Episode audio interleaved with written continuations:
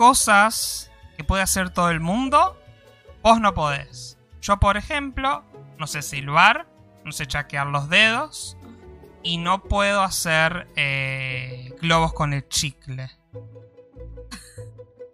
No era para que te rías de mí, te estoy dando ejemplos de cosas. Eso no te sale. Eso no me sale. Eh, Lo, lo más cerca que puedo de silbar es. Eso no es silbar. Bueno, es lo que me sale. Cuando, cuando silbo, hago eso. Casquear los dedos. No, a ver. Eso es lo, más cerca que puedo. Ok. Em, ¿Y cuál es la otra? Ay, ah, no puedo. Y hacer globo con probar. chicle. Ah, no la podemos probar en vivo. ¿O podés? Puedo, puedo. Ah, no puedo hacer como ese- esa chica que fue a Talento Argentino. ¿De acuerdo? Que em, inflaba un globo Sí. adentro de un globo. Ok. Fue talento argentino porque me acuerdo que Maximiliano Guerra le dijo: mm, ¿Eso viniste a mostrar? Con su característica cara de ojete. Ese gorila. Digo, sí, sí, sí. sí. Y además, después la piba le dijo: No, sé bailar, sé cantar. Y viniste a mostrar. Eh, acércate al micrófono un poquito más, si Em, podés. Está como complicado. Porque se te pierde un poquito las frases. Ahí. Ahí va, ahí va. Puede ser porque tengo dos antipop. Si le saco uno. Igual si le No, saco uno no se tiene cae en la que cabeza del micrófono, así que no puedo. Sí, no, no se lo saques. No, no, es que estás un poquito alejada. Siempre lo más pegado posible. Yo no puedo hacer la vertical. Nunca pude. Ah, no, yo- eso, eso tampoco pude. Que la mayoría de mis amigas podía cuando era chica. Claro. No, yo hacía vueltas carnero, sí, ponele. vuelta carnero, ponele. No, hacer la ver- ve, Ahí está, otra cosa más para la lista. Salto en. eh, casi todo es atlético, ¿no? Obvio. Eh, no sé correr. Bueno. Ah, igual no es fácil correr. O sea, podés correr un colectivo cuando se te va, podés correr cuando la situación lo amerite, pero correr como de forma eh, deportiva no es, no es fácil. O sea, requiere un entrenamiento. Porque si no te haces mierda las rodillas y las piernas y los pies, todo. Lo he intentado, Sí, pero no puedo. claro. He intentado hacerlo de forma como actual, digamos. No Sí. puedo. Eh, no se respira. Claro, por eso no es, no es sencillo. No es que, que solo haces eso. O sea, salís y corres y ya está. Como todos los deportes requieren un entrenamiento de algún tipo. Y algo que no sé si lo puede hacer todo el mundo, pero no sé hacer buñuelos.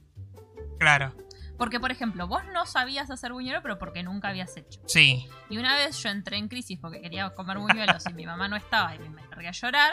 Sí. Y vos. Porque se te quemaron. Porque se me quema- estaban. eh, negros por fuera y congelados por dentro para compensar. Este era quemado y crudo. Sí. Claro. Entonces vos, una persona muy linda, evidentemente, eh, buscaste una receta en internet y los hiciste. Y Sí. te salieron. Me salieron. cual, No me salieron perfectos. El video que yo he visto, había una señora que igual tenía una cancha. Que contó que yo decía truc, truc, truc.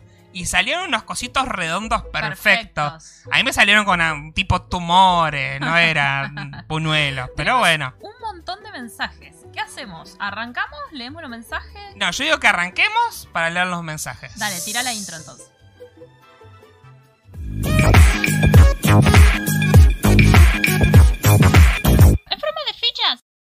Buenos días, buenas tardes y buenas noches. Estaba distraída pasándole el mate. Mi nombre es Sabrina, no sé si lo dije. No, no lo dijiste. Y yo soy Félix. Ah, muy bien. que tampoco lo había dicho.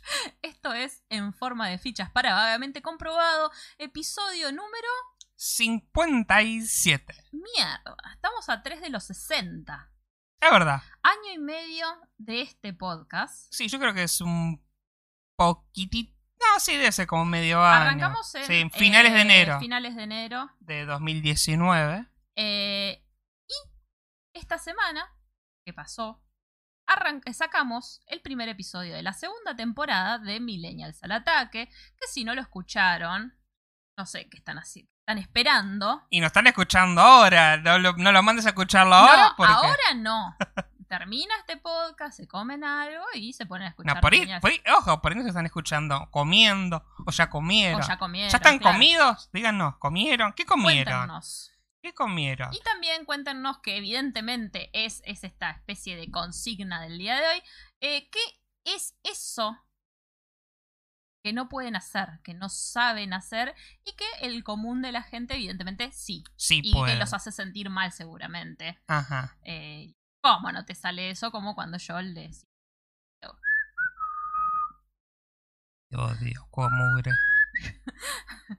Empezamos con la lectura de los mensajes. Eh, sí, tenemos un montón de mensajes y, y hay uno que me parece que es clave. Ya la estuve ojeando. Estuve ojeándolo así por arribita y por eso me parecía pertinente arrancar. Eh, tenemos a Juan Cusarielo que empieza con Oli, fue el primero que nos saludó. Dice: Hay novedades del niño Rizo.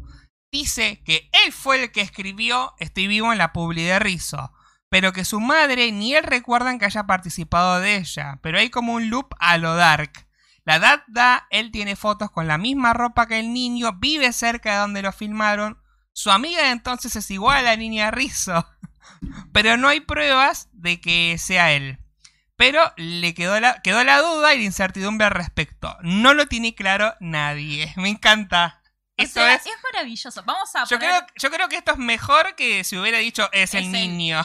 eh, vamos a poner en contexto a la gente. Estuvimos hablando la semana pasada, en el podcast de la semana pasada, respecto a Norbert de Goas.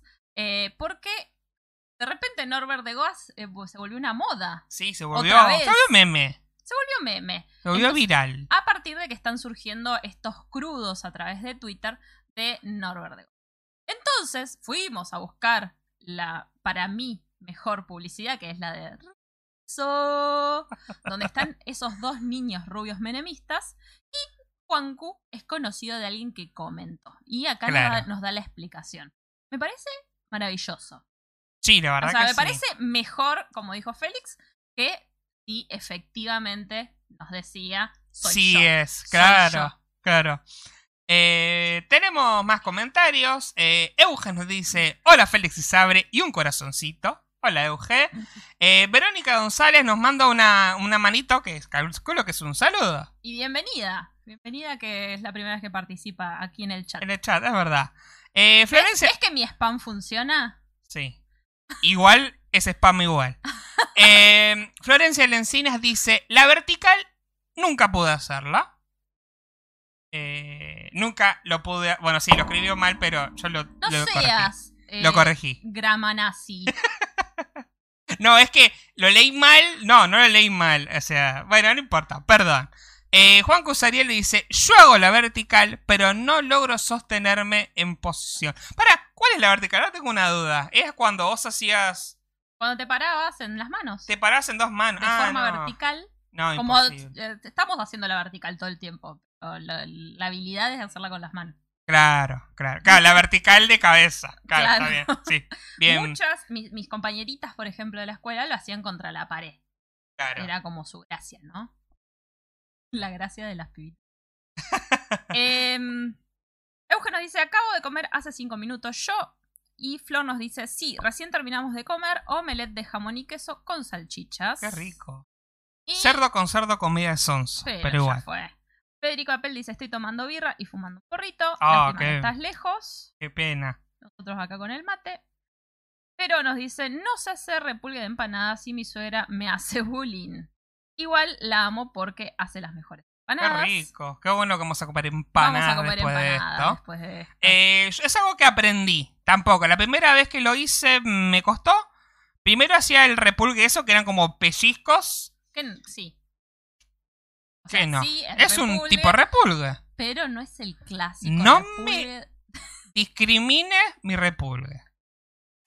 Eh, eso fue el primero que aprendí. Después aprendí a hacer el otro y ahora me sale relativamente. Digo que wow, perfecto, pero me sale. La empanada queda cerrada. Yo aprendí de grande también a hacer repulgue de empanadas cuando cumplí 20. Porque en mi casa íbamos a hacer una fiesta. Mi mamá Sí. dijo, voy a hacer empanadas de carne cortada a cuchillo. Y me dijo, ¿cuántos invitados son? ¿100? Uh, Dos empanadas por persona, me dijo. 200 Bueno, empanadas, eso. 200, hagamos por las dudas 225, pero me vas a tener que ayudar a repulgar. Así Obvio, que y empezamos sí. a repulgar. Bueno, a- pero ahí aprendiste. Tuve que aprender porque había que hacer 225 Claro. empanadas. Claro. Eh, a ver, perdón, ¿eh? Voy a hacer algo técnico en este momento. Lléname el aire. Para pa chin chin chin chin chin. Bueno, mientras voy a seguir leyendo los mensajes, nos dice Euge, para responder a la consigna no puedo caminar con tacos altos. Lo intenté muchas veces y fue uno de mis objetivos de año nuevo 2017, 2018, 2019 y ya en el 20 me rendí. Es, hoy pasé Eh, por una zapatería y dije, sí. qué lindos zapatos. Félix me dijo, ¿cuál querés? Ninguno, ya, para andar en tacos. Hasta la plataforma te llego. Por eso te dije también si cuál querés, pues sabía que me ibas a decir Porque que sabes no. que estoy vieja, ¿no? Porque sabía que me ibas a decir que no. Porque. cu- Cuando sé que me vas a decir que sí, no digo nada. En compensación, me regaló un librito para pintar de las princesas de Disney. No, bueno, ese lo compré para ayudar al, al señor que me lo vino a ofrecer. No es que. o sea, sí. Sí, lo compré el de princesas porque sabía que te iba a gustar a vos, pero. No. No era para regalártelo. Es como un regalo medio choto también. Es como cuando compras algo en la calle y lo regalás y es como. Como comprar alfajor en el tren y toma, te lo regalo. Es como, bueno, qué sé yo. A mí me gustó porque acabo de pintar a la bella como abortera, así que ¿En serio? sí, No ¿no, lo vi. viste? ¿Para qué me saco los auriculares? Porque... Tombo.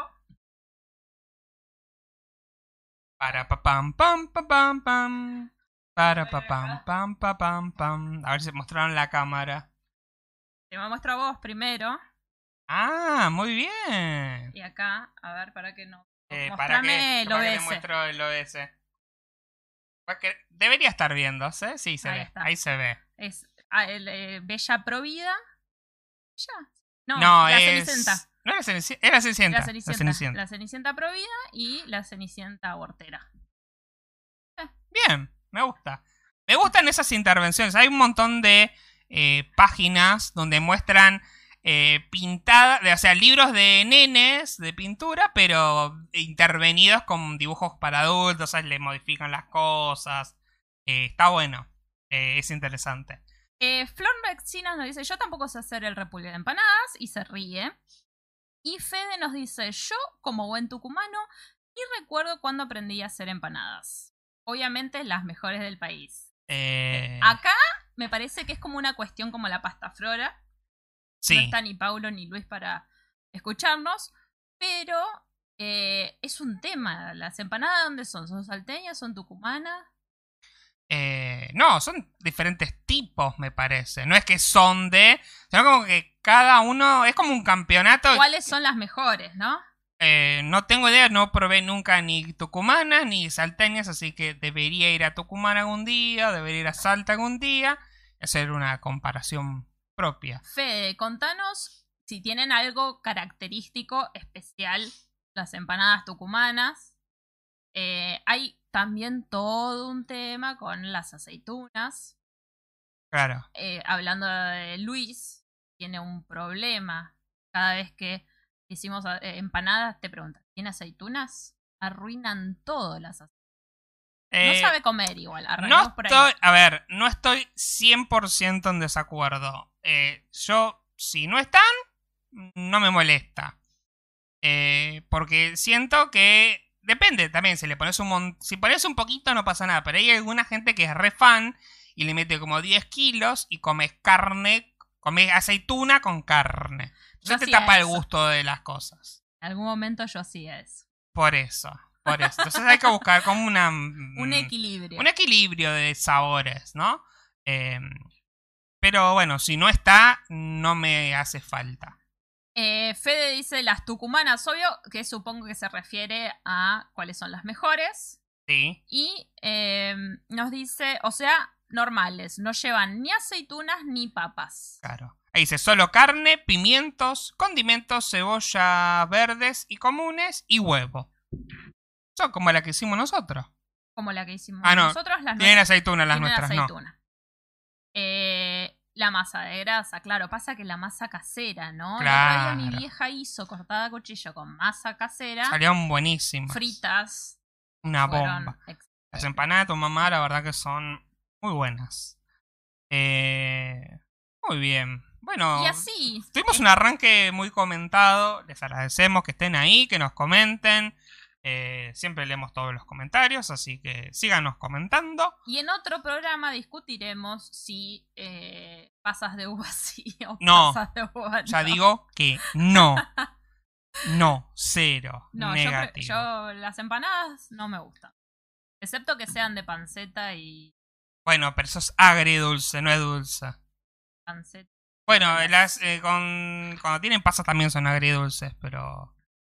Sí, no sé, a mí la pasa de uva... La ciruela, mm, la, la ciruela pasa me la banco, porque no es tan dulce, es más tirando para lo ácido. Pero la, mm, la pasa de uva, no, no sé. En la empanada, no. En el, en el... ¿Cómo se llama? En el budín de pan, tampoco. En un pan dulce, en un budín, te la puedo Bueno, llegar a eso aceptar. ya es otra cosa. Bueno, por eso, ese es el contexto en el que cual puedo llegar a aceptar una pasa de uva. Hay gente, O, eh, eh, ¿cómo se dice? Bañada en chocolate. hay gente que le pone merengue al pastel de papas. Sí, lo he visto, lo he visto.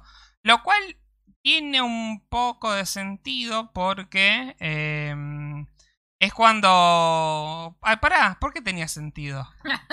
no tiene sentido. Pastel de papa. Pa- papa, relleno, papa. Eh, Queso rallado, mucho. Bueno, no, hay gente que diría, oh, no, le, no se le pone queso rallado al puré de papa. ¿Qué temas tenemos para hoy? No quería hablar más de, de cosas. Siempre arrancamos así. Siempre con una polémica. Obvio. Eh, pará, eh, Federico Seapel dice, hay un canal de una señora tucumana muy de campo que enseña las recetas criollas, llamada Marisa Sánchez Pérez. Ahí se ve la comida como es. Ah, me interesa. Vamos a Me seguirla. interesa, voy a ver los tipos de empanadas. También tucumana, así que. Bueno, claro, acá, sí. acá está la Pascana, una casa de empanadas que dice que vende las verdaderas empanadas tucumanas. La probé, Bueno, porque me queda lejos de casa, entonces. perdón.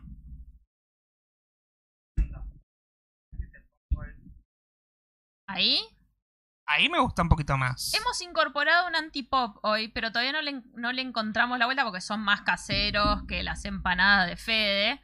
Entonces no le encontramos la vuelta todavía a la posición. Uh, pará, esto que dice Vero me, me llama atención porque nunca lo había escuchado. Es como ponerle sal a la torta frita. ¿A la masa o por fuera? Yo le pongo por, por- o sea, a la masa le pongo sal. Claro, yo calculo que ahí, pero ponerle sal, poner... sí. No sé. Qué rico, más no sé. salado de lo que ya es. No, no. Como cuando haces el pan y le pones sal gruesa. Eh, Eh, jaja. dice, jaja, se picó el tema. Eh, Juanco dice, pizza con ananá, cosas con ciruelas, pasas, tartas o pastel de papa con azúcar arriba. Todo rompen. Así lo. Enojado. Y sí, lo dijo así. Enojado lo Eh, dijo. Eh, yo te digo que el cocida. pastel de papa con un poquito de merengue, no sé si estaría mal, ¿eh? Yo que estoy en la onda agridulce, ahí lo podía probar. Bueno, la próxima vez que hacemos pastel de papa, le ponemos por arriba a, la, a un cuartito. Claro. Para Sí. probar. O para probar. Para probar. Em, Euge dice, se escucha bien con el antipop ahí. Se escucha mejor, sí. Sí, eh, Como lo que que, no hay tanto ruido. claro, lo que hace es eh, filtrar los, las babas, las explosiones. Por ahí Verónica, que es eh, Locutora. locutora, lo puede explicar mejor. Eh, y dice cocida, o sea, que le ponen la sal cuando está cocida ya. O sea, se le, le agregan sal arriba. Neces- Ahora em, necesito probar eso también. No, demasiada sal, no. A mí me gustan Ya, las ya de por sí la torta frita es salada. Mi abuela Sí. a las tortas fritas la espolvorea con azúcar. Ah, está bien. Nosotros generalmente las hacemos y las dejamos así como están. Neutras. Sí, pero son saladas generalmente. Porque después la usamos o para comer o le agregamos dulce, leche. A mí me gusta ponerle Claro. dulce por ar- dulce de leche o mermelada también a la torta frita. También sola, ¿no? Eh, eh, Vero dice, ay, me perdí, ¿qué hice? No, porque estábamos explicando lo que es un antipop.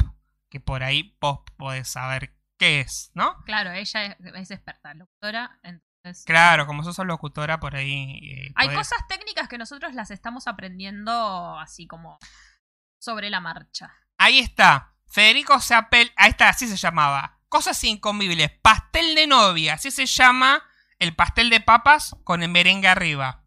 Pastel de novia se llama. ¿Comiste alguna vez, Fede? ¿Alguien de la mesa comió alguna vez? Dijo que es incomible, así que no Lo creo que le haya gustado. No creo que le haya gustado. Somos nueve espectadores cuando recién arrancamos así que nada, me pone muy contenta. Muchísimas gracias a todos, a todas, a todos y sobre todo a los que recién se suman.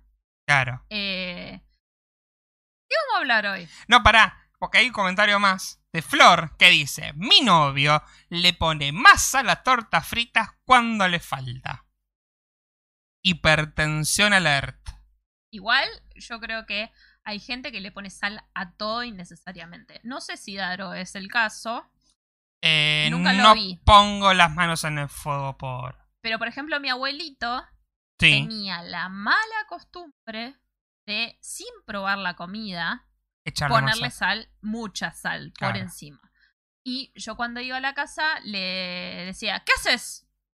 Ah, que es policía usted, me decía. Para, para.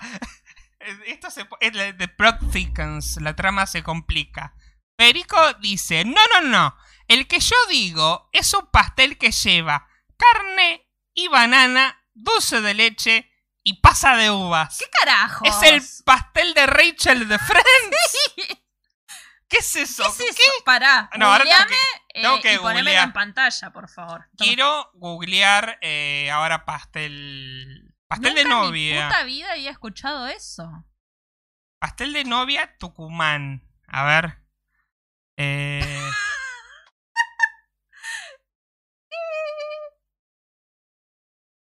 a ver, acá, mira, vamos a poner este que es de cocineros argentinos. Dice pastel de novias norteño. Para que le. Oh, este celular de porquería se me apaga. Em, vamos a ponerlo en pantalla en este mismo momento. Eh, subir el volumen de esto. Ah, estoy súper intrigada.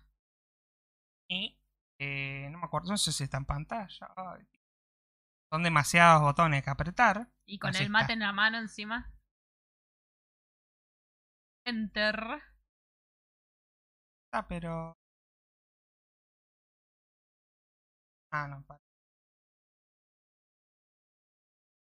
Ahí vamos, ¿eh? Ah, Problemas técnicos. Para, yo eh, lleno el aire. Para, pa, chin, chin, chin, No, pero chin. diciendo cosas. Ahí está. Ahora sí, ahora sí. Ahora sí va a salir el sonido. ¿cómo estás, Inés? Bueno, explicanos, tenemos muy poco tiempo. Sí. Explicanos cómo es este pastel de novia que está buenísimo. Bueno. eh, Está buenísimo. así rapidito. Sí. Va a la olla eh, cebollita, Sí, la carne, pelones, pasa y azúcar. sí. Pelones, pasas. Bien. Perfecto, esa pasta. Esa pasta que está acá. Ok, es una receta dulce una con receta carne. Con sí. carne, sí. Bien. Aparte la masa, harina leudante. O sea, no es una receta salada, es una receta dulce. Bien. Con El carne. preparado va acá, Adentro. Carajos. adentro de esta masita Bien. estirada, Sin previa cocción de la masa. sin previa cocción Bien, de la bien. masa, Sí. así. La carne está bien blandita. La carne bien blandita. Es relleno de empanada. Para mí Eh, que a alguien se le cayó el relleno de la empanada en la tarta de fruta y dijo, ya, no hay que desperdiciar. Déjame escuchar. Está ahí la pasta hecha dentro. Entonces tiramos otra masa Y lo tapás. Y la. Encima receta, comprada, digamos, señora. Para los novios que se están por casar. No. Exactamente. ¿Sí? Ah, o sea que en Para mí las la dejó descansar en el film, no sé si es haber Ah, puede de ser. novia. Nivel de ¿Y pastel el de soltero no, no pasa nada? No, no pasa nada. El soltero no puede comer. No No, se se come. puede comer, sino nosotros recién lo probamos, hay que decirlo. Y lo que prima es el sabor O sea, de le las pegó toda la- de uva y tapa. Claramente no era comprada. Exactamente. Qué lindo que es viajar, Farita. Y poder, poder probar cosas de los distintos lugares del país, eso es lo que más me gusta. Sí, Sí, y poner la masa de arriba. Entonces la masa va ahí. Bien. Y lo tapás. Bien. Y lo tapa. Le decía Bien. así, me, me Que me gusta viajar. Pobre doña, se le rompió toda la masa. saliendo en televisión, parchando la concha. televisión. Eso lo hago yo en casa. Y Que- parcho la masa con pedacitos, Y hay fotos trivia de postales de mi país. Que si vos adivinas, eh, te podés ganar un viaje, paquetes de viaje, Ah, pasaje. Está buenísimo. Yo no puedo creer. bueno. Está buenísimo. O Entonces- sea, mira que Bueno, este- comemos cosas raras, ¿no? Cualquier bicho que camina va a parar al asador, dicen, ¿no? Somos Sí. el, la- el- el odio de los veganos. Eh, pero es... ¿Alguien que le va a poner merengue encima? Ay, lo corté justo. A ver, para, para. Al dedillo, nos vamos a un pequeño corte, nos quedamos poniéndole el merengue El por arriba y Ahí le pone el merengue. ¡Qué flashero! Claro, no, yo había escuchado, había visto una vez una receta que era em, em, esto, eh, pastel de papa, ¿no? Creo que estaba hecho con batata y que arriba le ponían merengue y lo habían llamado pastel de novia. No sabía que era tan extremo como esto. Alguna vez fuimos a un restaurante y había como un menú argentino, algo, algo así. Y había como un pastel eh, de zapallo, ¿te acordás? Con azúcar por arriba. Sí, me acuerdo. Pero eso es como medio normal, porque es como para acentuar el sabor de zapallo, que es dulce. Pero esto, posta, estoy... eh, Sí, la verdad que no lo había escuchado. Eh, creo que se cortó un poquito. Eh, espero que estén viendo. Dice que es mala. Mala este, transmisión, pero creo que es porque transmití el video y seguramente el procesador se vuelve loco. Pero creo que no se escuchen. Em, dice. Bueno, es como una tarta, lleva cebollas, dice Federico. Es vomitivo. La gente le pone lo que quiere. En mi familia, una de mis tías le ponía banana con dulce de leche. Era horrible. me dejó de cara. Te ¿Eh? juro, me dejó así como... ¿eh? Eh, eh, bueno, es el, la torta. O sea que la torta de Rachel en Friends no estaba tan mal. Porque tenía crema, tenía banana, tenía carne, A cebolla. Joey le, le gustó. ¿Y a Joy le gustó? A, Jo- a Joy aprueba el pastel de novia. Veros nos dice, ah, sí, era para filtrar el golpe del aspe en las palabras, pero también hay que mantener una distancia para que el sonido salga limpio. Igual se los escucha. Joya. Sí. Esos son los mensajes que nos gustan, que nos digan que nos escuchamos. Em, bueno, eh, eso sería todo sobre el tema del pastel de novia. y así se nos fueron 30 minutos de programa. Un poquito menos, porque arrancamos más tarde. Eh, bien, eh, vamos a hablar, pasar a las noticias. Eh, no hubo, bueno, sí, hubo, Hubo- cosas. Pasaron cosas. Pasaron cosas. Récord de contagios.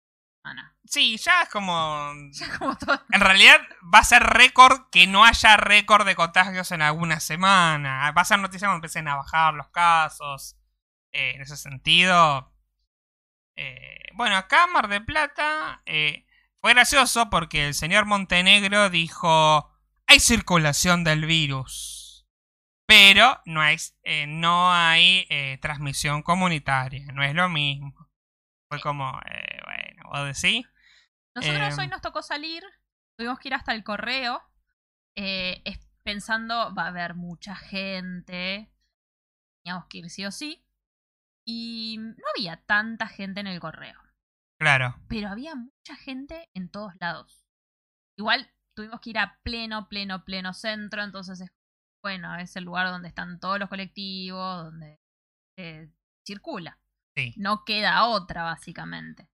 Eh, pero en Mar del Plata próximamente saluden a Mar del Plata porque Sí, vemos que hay un aumento de casos, eh, vemos que eh, empiezan a ir casos en lugares que antes no salían, como que está restringido estaba restringido hasta ahora por ahora al ámbito de trabajadores de la salud que contagiaban a otras personas con las que estaban en contacto. Ahora el tema empezaban a salir casos en, por ejemplo, inspectores de... mm, no me acuerdo en qué agencia municipal. em, bueno, hay una, un cajero en Vital. Una cajera en Vital, una cajera en Toledo. O sea que empieza a surgir como en otros lados que, bueno, que puede que haya todavía un, este, una conexión estrecha con otros casos, pero eh, no sé, viste. Así empieza, así empieza y empieza, pues se puede desmadrar. La verdad que no sé. Claro. No sé si hubo este casos. Eh, el reporte de hoy. No estoy seguro, lo voy a buscar en este momento. Igual el reporte de acá de Mar del Plata sale bastante tarde. Sí, antes, antes cuando era un solo caso, dos casos, hacían los poronga y a las 9 ya lo tenían preparado. Desde que empezó a haber un montón de casos. No, mira, hace 17 minutos salió. Hay 56 nuevas personas en tratamiento, pero hay 60 recuperados. Es como que rotación Claro, claro, porque lo que hacen es como, bueno, los números activos, eh, técnicamente bajan los casos activos. Estamos mal, pero no tan mal. Claro, mal, pero no tan mal.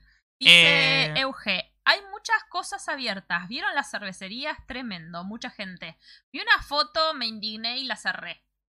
Porque era una foto de una cervecería donde no se veía que hubiera, eh, por ejemplo, he visto fotos de cafés donde mesa por medio está una tremenda cinta diciendo acá no te puedes sentar. Claro, como, o sea, haciendo la distancia social. Exacto, pero ahí en esa foto que vi, que no sé si era nueva o vieja, pero parecía nueva, Sí, eh, había poca gente en la cervecería, pero todas las mesas ocupadas. Claro. Eh, Y todos sabemos cómo son las cervecerías. Les chupa un huevo el temita de poner Claro. las mesas lejos. Ese es el problema, ¿no? Una de Porque. otra. Porque también ese es el otro problema, que vos decís, bueno, abrís el bar. Lo abrís, abrís el restaurante. Bien. ¿Cuánta gente va? Hoy fuiste vos a, a comprar a un café. ¿Cuánta gente había en ese café? Había dos personas sentadas y yo estaba comprando para llevar. Claro. No, eh, o sea, O sea, si no te sentaste, o sea, pedo. compraste para llevar y fue como... ¿Cuán rentable es abrir para que vayan pocas personas? igual Entonces, eh, ¿qué decís? Bueno, la mierda de distanciamiento social que se junten todos para tratar de juntar más gente. Y bueno, y ahí es cuando se va toda la mierda. igual la persona que me atendió hoy estaba muy contenta por atender.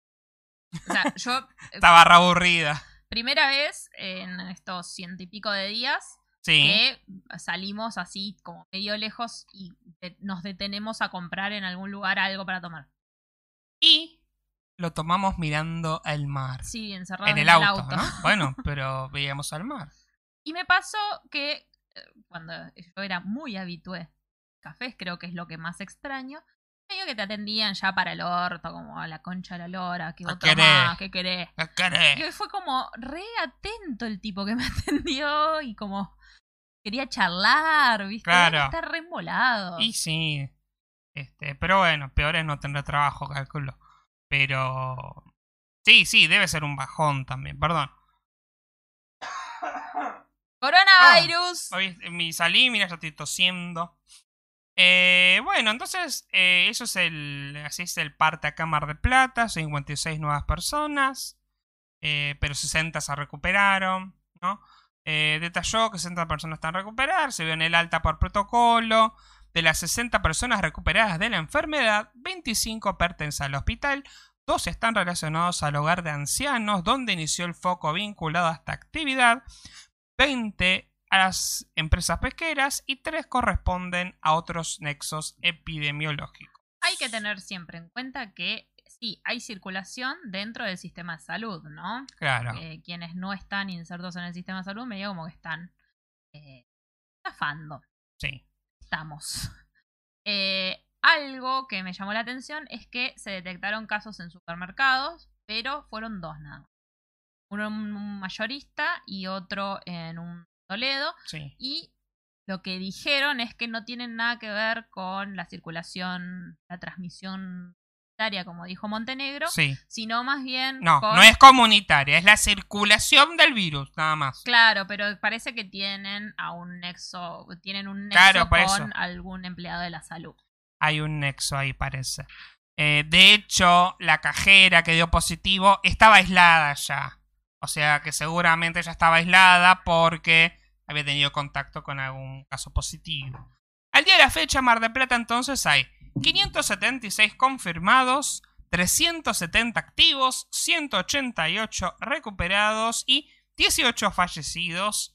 eh, todos viejos. Viejos de, de estos eh, hogares de ancianos, ¿no? Ujú. Porque es un bajón. Y ahí es cuando decís, bueno, no me pasa nada. No, sí, si sos viejo, te contagias, eh, eh, corre más riesgo.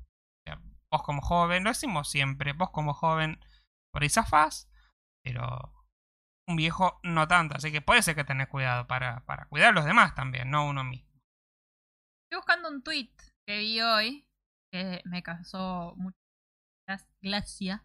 Sí. Eh, pará, dame dos segundos. Uno. Dame el aire. Dos. Listo, perdiste. Em, ¿Sobre qué? ¿Sobre el tema coronavirus? Bien. Em, había alguna noticita más sobre coronavirus, pero...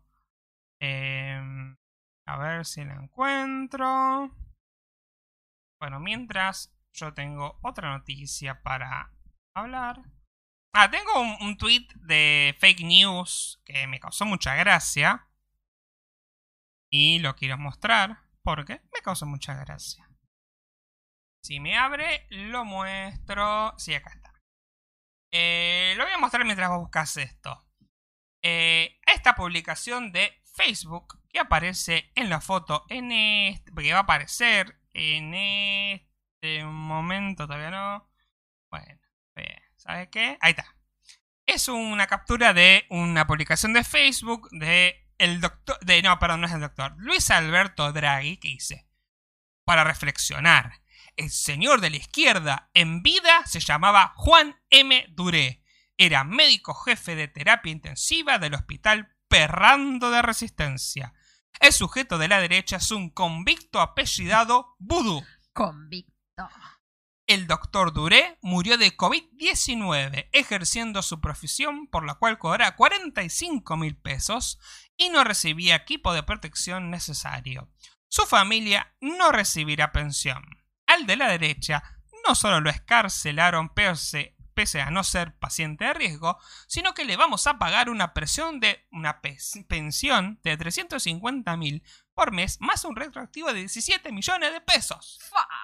Indignadísimo. ¿Y quién es eh, realmente el señor Juan M. Dure? Acá tenemos el tweet de el señor doctor Julio Picón y le dicen, le erraron con la foto, estoy vivo. Ok. Em, a ver, hay una realidad de que los doctores están muy mal pagados y son los que están moviendo el cuerpo ahora y le dieron que un aumento, un bono de dos mil pesos, tres mil pesos y la verdad que es un bajón y deberían cobrar 350 mil pesos. Estoy de acuerdo. Eh, ahora, ¿es necesario, necesario. esta cosa amarillista, al pedo? Este, nada, antes todos aplaudían por el, eh, vamos a aplaudir a las 9 cuando había un caso, dos casos. Ahora que hay 50.000 nadie aplaude, ya le chupa un huevo. Si sos enfermero y, y te enfermaste, te van a ir a quemar tu casa. Entonces, como, dale, hermano, ¿te parece? Hablando de aumentos, No, no voy a hablar mi situación. vamos No. a preguntarle a Juancu qué piensa. Ah, de- Juanco. que está entre- en el chat, si es que nos está escuchando, ¿qué piensa del aumento de 1.200 pesos? Por cuatro meses. Por que en realidad no es un aumento, Es un sino que es. Ni siquiera es como una especie de adelanto del, del incentivo docente. O sea que en algún momento te lo van a que en algún descontar. momento medio que lo van a descontar. Es como la puta que los parió. ¿En serio? ¿Really, nigga? Hermoso todo. Eh, está bien, es un, estamos en un contexto de mierda, de no hay un mango, de que hay un déficit fiscal zarpado, eh, una crisis económica zarpada, pero para eso te digo que no me des nada. la verdad. Eh, sí, no sé, ¿Encontraste igual... No, no encontré, no importa. Igual, eh, eso me pasa por no preparar el programa. Obvio, como como, siempre. siempre. Igual, para tener en cuenta, ¿sí? Lo que llama la atención por ahí de la publicación es esto de el continuo fake news. Sí, el cuentito al la- pedo. Estoy recontra seguro de que eso, además de haber estado en Facebook, esa misma captura de haber llegado al WhatsApp de mi tía, por ejemplo. ¿no? Claro. Entonces, dale. Igual le tengo que dar, decirle algo a su favor, es que por lo menos pusieron la foto de un médico de verdad y no pusieron la foto de, Luisito Comunica. de Luisito Comunico, de algún actor o actriz porno que siempre hacen lo mismo también. Eh, Eh, por lo menos pusieron la foto de un doctor. Nos dice, de pie, señores, llegó Paulo, el humilde. Yo no me pienso parar. Eh, Paulo, yo todavía estoy esperando que me digas a qué te referías con la Macarena y la encina, porque la verdad que todavía no entendí. Igual, Paulo es de mandar eh, mensajes que no corresponden, porque el otro día me mandó algo, no lo entendí, Sí, y me dijo, borró. no era para vos. Lo voy a dejar ahí. Pero Después algo, cada cual que se imagine el contenido. algo inapropiado Decí que no. Ah, para mayores de 18. Ahora, eh, Paulo, menos mal que llegaste ahora y no hace 10 minutos, porque estábamos hablando de un tema que seguro nos Sí, iba, a quemar iba a la tener que opinar. sí. toda la semana, así que bienvenido, bienvenido ahora. Bien. Eh, ¿No tenés nada más para... ¿No tenés nada? ¿Sigo yo? No, seguí vos. Claro, sí. Yo tengo que remarla siempre. Eh, bien. Eh, tenemos una noticia del sitio Mashable. Yo digo Mashable. No sé cómo se da en inglés. Debe ser como Mashable o Mash... Mashable. No sé. No importa. Mashable. Eh, que es muy interesante. Es un experimento muy interesante. Eh, dice, this website lets you see how conspiracy theories fall down the YouTube rabbit hole. ¿Qué significa esto? Este sitio te deja ver cómo la... la- básicamente eh, es un sitio que se llama DareTube, ¿sí? Donde te deja ver cómo es el inicio de diferentes perfiles de personas, ¿no? Este algoritmo eh, de YouTube, que, de que todos miramos YouTube, eh, si uno tiene su cuenta y empieza a ver cierto contenido, lo que hace YouTube es como seguirte con, eh, perdón, compartiendo, recomendándote contenido similar a eso que estás mirando, ¿no? Bien. Entonces, ¿Qué es lo que más o menos intentan hacer las redes sociales que son de este tipo, ¿no? Claro. De contenido aleatorio. Sucede lo mismo con TikTok, por ejemplo. ¿no? Claro. Una vez que te encuentra la onda. te tira como, bueno, ¿esto te gusta? Te mando de esto. Exacto. Eh, el tema es que medio que nos encierra en burbujas a cada uno. Este. El sesgo de confirmación, ¿no? Esta idea de que va- va- me va a dar cosas que me van a agradar a mi ideología, ¿no? Entonces, ahí voy a mostrar eh, la página. Eh, estamos con el navegador pantalla. Ay, Dios. ¿Querés tomate? No, por favor. ah, Bueno, sí, dame uno, dame uno porque necesito limpiar mi garganta. Entonces, acá vemos la pantalla del sitio que se llama DareTube. Y tenemos diferentes perfiles de personas. Tenemos, en primer lugar, al Fruitarian, que es algo que, que descubrí hoy que existe, que es como el frutanismo, diríamos, que es como un veganismo Claro. pero que solo come frutas. Eh, muy, muy controversial porque este es una dieta que eh, no es muy saludable, como que hay unos nutrientes que vas a tener un déficit, complicado, porque no es que comen verduras, solo comen frutas. Em, entonces, si yo hago clic ahí, me muestra cuáles son los videos que le aparecería a una persona así, ¿no? Entonces, por ejemplo, tenemos... Traducime los títulos que no los entiendo. te traduzco los títulos. Por ejemplo, las frutas y los granos ayudan a prevenir la diabetes de tipo 2, ¿no? Un video del Doctor Dieta, se llama el canal. Doctor Dieta. Después tenemos el Rincón Vegano, eh, Cheesecake sin horno, ASMR, sonidos de cocina 4K. No me puedo acordar el nombre, a ver si alguno de los que están oyendo me ayudan, de la gente que no utiliza energía de ningún tipo. Que sigue una dieta donde... ¿Pobres? ¿Africanos? No. Por lo general son hippies con ojos de pues perdón si estoy ofendiendo al colectivo, no es mi intención, eh, pero que, eh, ay, no me sale cómo es la palabra. No tengo idea de lo que te son veganos. Crudo y vegano. ¡Crudiganos! Claro. Estoy desde hoy que me, me- empezamos con esto Claro, pensando. en- Pero estos no son crudo y vegano, porque ni siquiera comen eh, verduras. Solo frutas. Comen solo fruta. Te falta una. O sea, porque creo que las frutas no tienen suficientes mm, proteínas. No, y ponele que eh, eh, comes grano, porque ellos creo que consideran a los granos dentro de las frutas. Entonces por ahí, por el lado de los granos, Alguna. alguna proteína poder llegar a sacar, pero no sé. Después dice, ¿qué pasó en la isla privada de Jeffrey Epstein? Eh, que es el tema de moda. Otro video de eh, vacaciones de comida sólida, día 16. ¿Hiciste lío? Se lío. Vos seguí, vos seguí, yo me acomodo. Eh, después, por ejemplo, otro video pasa que estás haciendo un quilombo. Ahí. ¿Mm? Ahí está. Me quedo Ahí quieta. Eh, por ejemplo, ¿cómo caminar con los pies descalzos en la ciudad? Ay, Eso es algo re de hippie.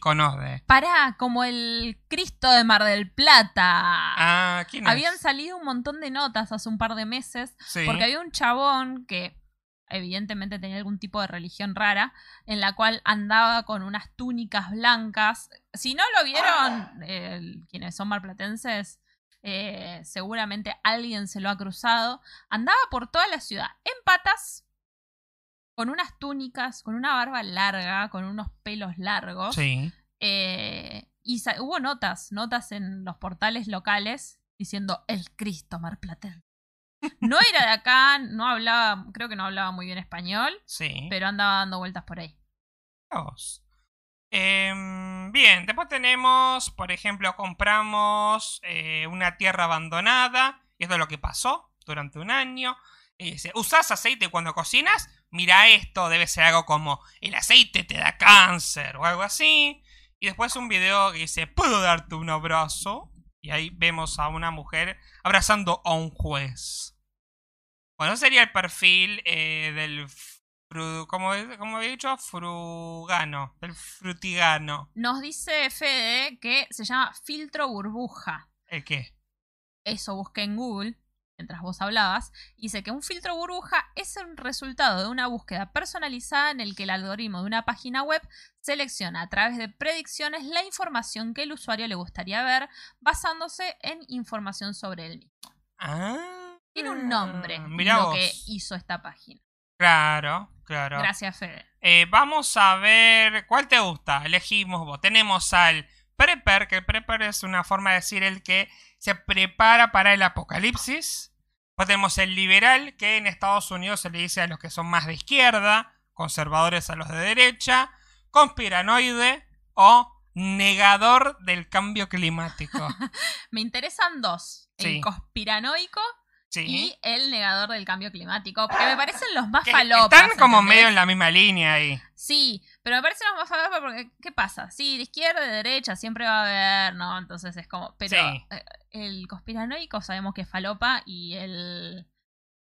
El negador del clima, del cambio climático. 38 grados en el círculo polar ártico, ¿entendés? No podés negar que algo está pasando. Un día que hizo mucho calor. bueno, vamos con. ¿Con cuál de los dos primero? Vamos con el. Porque me parece que el conspiranoico es más jugoso. Eh, A ver, el negador del clima, ¿no? Eh, dice. Los videos. Acá había una descripción. Dice: Los videos recomendados en esta cuenta de YouTube tienden a eh, desconfirmar o a. de- ¿Cómo se dice? Ay, me olvidé la palabra porque no la puedo traducir. Debunk. Negar. Eh, negar. Hay una palabra en español. a ver, el profe de inglés Para de- argumentar- de la sala, por favor. que para diga. argumentar. Para desargumentar. Bueno, eh, refutar. Tienden a refutar evidencia científica acerca del calentamiento global. Entonces. Oh, perdón. Coronavirus. No, estoy con la garganta así media. con moquitos. Em, acá tenemos, por ejemplo, récords de clima cancelados. Eh, los títulos no medio que no los entiendo. Em, resistiéndose a, a wokeness. Wokeness- Woke es la forma de decir a los que eh, tienen como ahora- como los que cancelan, los que ahora buscan como el pelo al huevo. Eh, bueno, acá tenemos uno. Acá tenemos. A ver, voy a abrir los videos. Aunque sea para ver el título. Eh, claro, estos son como discusiones acerca del cambio climático, ¿no? Después tenemos la otra, que el otro video que es eh, la alarma de Bjorn Lombard, el libro que, lo, que el diario New York Times no quiere que leas, que seguramente debe ser algo que refuta el cambio climático. Eh, el loco plan de Biden acerca del clima, ¿no? Ahí está cerca de la conspiración. Sí, ¿no? sí, sí. como- es que eh, decir que el cambio climático es una mentira es como un poco conspiratorio, como que esto es una conspiración para que no podamos producir, no podamos contaminar a gusto o algo, algo en esas líneas, ¿no? ¿no? quiero romper todo. Yo me quiero romper todo. ¿Qué me importa a los nenes del futuro? Que se caguen muriendo. ¿Qué, ¿Qué, me me importa? importan las tortugas? ¿Qué sé? Que se caguen muriendo. Eh, Paulo nos dice, con voz de Homero. Ya me conoces, March. Me gustan las empanadas sin azúcar, el pastel de papas sin pasas y los homosexuales locas, locas. Bueno, hubiéramos estado de acuerdo entonces. Eh, Eh. Fede nos dice buenísimo, me interesan todos, seguro que se refiere a las categorías de la página. Y Paula Bian- Paulo Bianca nos dice, yo quiero conocer el que hizo el algoritmo de Wish, que siempre me recomienda cosas raris para comprar por un dólar. Sí, no, yo Wish no es raro. Yo no compraría nada en Wish, ni no, que me lo regalen, mira. Eh, bien, y tenemos acá el perfil del conspiranoide, ¿no? Ese es el que más me interesa. Eh, tenemos, por ejemplo, conversaciones on the fringe. No tengo idea qué es. La verdad en 5 minutos. Este debe ser como re conspiranoide. Eh, la caída de la familia Romanov. Eh, las historias más. eh, que dan más miedo de las cadenas de comida rápida. Hace falta para estar en la conspiración. No, bueno, pero eso. tiene ahí un triángulo Illuminati, así que debe flashear con alguna cosa. Eh, ¿Comprarías un ticket al cielo? Eh, tu cuerpo, su decisión. Esto debe ser algo del aborto, algo así, me imagino. Eh, ¿Puede un auto sobrevivir realmente en el espacio? Eh, y por alguna razón, Ricky Gervais en los Globos de Oro 2020. Ok. es muy variado. Porque se quiere entretener con algo que no sea ahora, conspiraciones. A ver si vos te animás. Porque hay gente que no se anima, no sé. Porque hace un tiempo estuvo en tendencia en YouTube el eh, mostrar el historial o el frente, digamos. El, el perfil de inicio Sí. de, de YouTube. ¿Vos te animás a mostrar? Obvio que sí. Y más o menos cumple con este requisito porque. Este. mm, ¿Qué sos? ¿De derecha? Porque soy de derecha. No, algunos de los canales que salían en la parte de eh, conservador, ¿no? Eh, perdón, de conservador no, de liberal, del de izquierda. Algunos, son algunos canales que yo Que vos seguía. mirás. Eh, Tengamos en cuenta una cosa. Félix tiene su perfil de usuario, yo tengo mi perfil de usuario, y para mirar cosas en común usamos el de vagamente comprobado. Exactamente, ese lo mostramos después, pero no voy a mostrar El mi tuyo. perfil. Eh, el tuyo, ah, el tuyo está en Chrome, por Sí, ahí lo sí, puedo mostrar también. Ah, no, pero no, no puedo abrirlo porque tengo Firefox. Em, bueno, ahí estoy mostrando el perfil. O sea, esta vez, obviamente que sale vagamente comprobado, porque estoy suscribido a vagamente comprobado. Si no estás suscribido, te suscribís en este momento, por favor. Eh, y mientras tanto, si se animan, vayan chequeando, sin salir del video, sin salir del de este video, vayan chequeando sus feeds y, Claro. nos, y nos cuentan. Cuenten a ver qué tienen ustedes tienen en su ahí? Bien, después en segundo lugar tengo un speedrun. Bueno, lo que ya más miro ¿Está en mi perfil. ¿Eh? ¿Va a salir? Eh, debería estar, sí, está saliendo, Sí, sí, está sí, saliendo. perfecto. Por ahí está demorado en el stream, Bien, bien. pero Sorry. está saliendo. Em, sí, decíamos. Eh, estate atenta vos a los mensajes. ¿sí? Sí, sí, sí, yo estoy en eso. Muy bien. Eh, te- bueno, yo miro mucho contenido de videojuegos en mi perfil, ¿sí? Entonces tengo eh, un speedrun de Half-Life, que es un juego que estoy jugando en PC ahora. Eh, Half-Life, juego más viejo que la mierda. Eh, estoy por terminarlo. Eh, un video sobre Sonic, que siempre miro videos sobre Sonic. Este es un álbum musical de un videojuego llamado Undertale. También escucho mucha música de videojuegos. Me gusta, me interesa. Después tengo a Jim Sterling, que es un este, chabón que hace videos sobre videojuegos y tiene una política muy de izquierda, así que me cae bien el chabón. Eh, tengo acá, te lo transmito podcast. Y tengo acá el gaucho Martín Fierro, los dos libros recitados completo, porque estuve haciendo una monografía de literatura argentina sobre Martín Fierro y dije, tengo paja de leer, alguien no me lo puede leer y encontré ahí un... ¿Quién es? Eh, Juan José Guiraldes tocó la guitarrita y me, me leyó todo el libro. Genial. Algo que eh, mucha gente milita y que yo no he podido entrar en esa secta es la de los audiolibros Claro. o los libros leídos en YouTube. No puedo. Sí. Eh, no, leer no, el que me lo lea no, pero me interesó Martín Fierro porque como es un poema y está hecho poco para ser cantado, está bueno escucharlo en versión audio. el- Por eso, por eso con la guitarrita, aquí me pongo a cantar. Te sale igual seguro. No, la verdad que no. Em, Eh, yo te voy a mandar a través de Telegram una imagen, Claro, mandame una captura. una captura de... Ahí está. Eh, después tenemos, bueno, sí, todo de. Bueno, tengo, te lo resumo así nomás. Tengo videos sobre Windows, porque a veces me pinta. De hecho, una vez me vi un video de dos horas de un chabón que empezaba desde Windows 1.0 hasta Windows 10. Llegaba, iba instalando, lo iba actualizando y vi eso porque me pintó mirar a un chabón instalando Windows. Una joda bárbara. Una joda bárbara. Eh, bueno, sí, la mayoría de- es videojuegos, algunos podcasts que a veces miro por acá. eh, Sonic, Mario, Nintendo. Mucho Nintendo porque soy fan de Nintendo. Todo esto Eh, en el inicio, ¿no? Todo esto en el inicio, sí.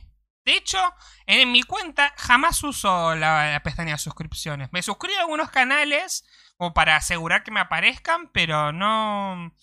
Este. No entro a la pestaña de suscripciones. Generalmente pongo lo que me tira el inicio, porque más o menos lo que está al inicio generalmente me gusta. Entonces es como que. Y a veces salen cositas nuevas. Y a mí me funciona, por lo menos. Pero está bueno ¿por qué? porque cuando quiero ver ese tipo de contenido uso mi cuenta. Claro. Después eh, está el contenido que sale en la cuenta que compartimos, que eso lo vamos a mostrar después. Eh, ¿Cómo muestro esto? Y descarga la imagen. O ahí. A ver si lo puedo... No, pero no puedo compartir... Tengo que hacer un tejimaneje más para, para compartir imágenes. Ok. Eh, mientras... ¿Qué más? ¿De dos? Mandé dos porque mandé el inicio directo y bajé un poquito para ver qué era lo que me recomendaba YouTube. Ah, aunque lo que puedo hacer, creo, si se puede, es abrirlo en Firefox y ahí mostrarlo. Me parece que se puede hacer eso. A ver. Yo sé que vos podés. Sí, sí, sí. Yo sé sí. que las limitaciones técnicas no son limitaciones para vos. Sí, son limitaciones. Por algún... Por algo son limitaciones. Tu, tu, tu. Mientras tanto te voy contando que somos ocho espectadores y que nuestros eh, oyentes se pueden ir eh, suscribiendo a nuestro canal, Ya lo dijimos. picando a la campanita, güey, si es que no lo hicieron para que les llegue la notificación cuando arrancamos la transmisión y cuando subimos lo- eh, Millennials al ataque.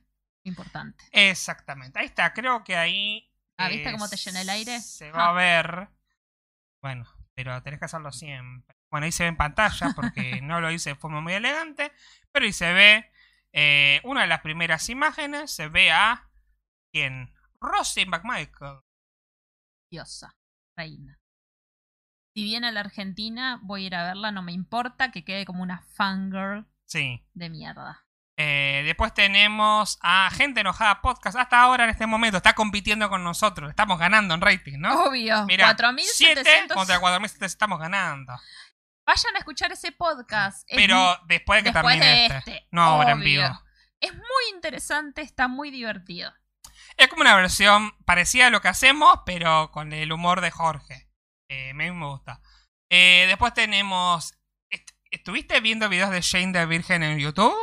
¿Sabes que no? ¿What? Me estás jodiendo. No estuve mirando videos de Jane the Virgin. ¿Por qué te sale en YouTube? Estoy mirando la serie hace cinco días, pero de forma... Ininterrumpida. eh, estuve casi 24 horas mirándola antes de ayer. Sí. Vos estabas haciendo tu parcial, entonces yo dije, ¿qué hago? Miro la serie. Me enganché a un punto que cuando me quise acordar no había dormido. Sí. Sí, lo sé. Entonces, Dormí yo, que estaba haciendo un parcial y vos no dormiste. claro.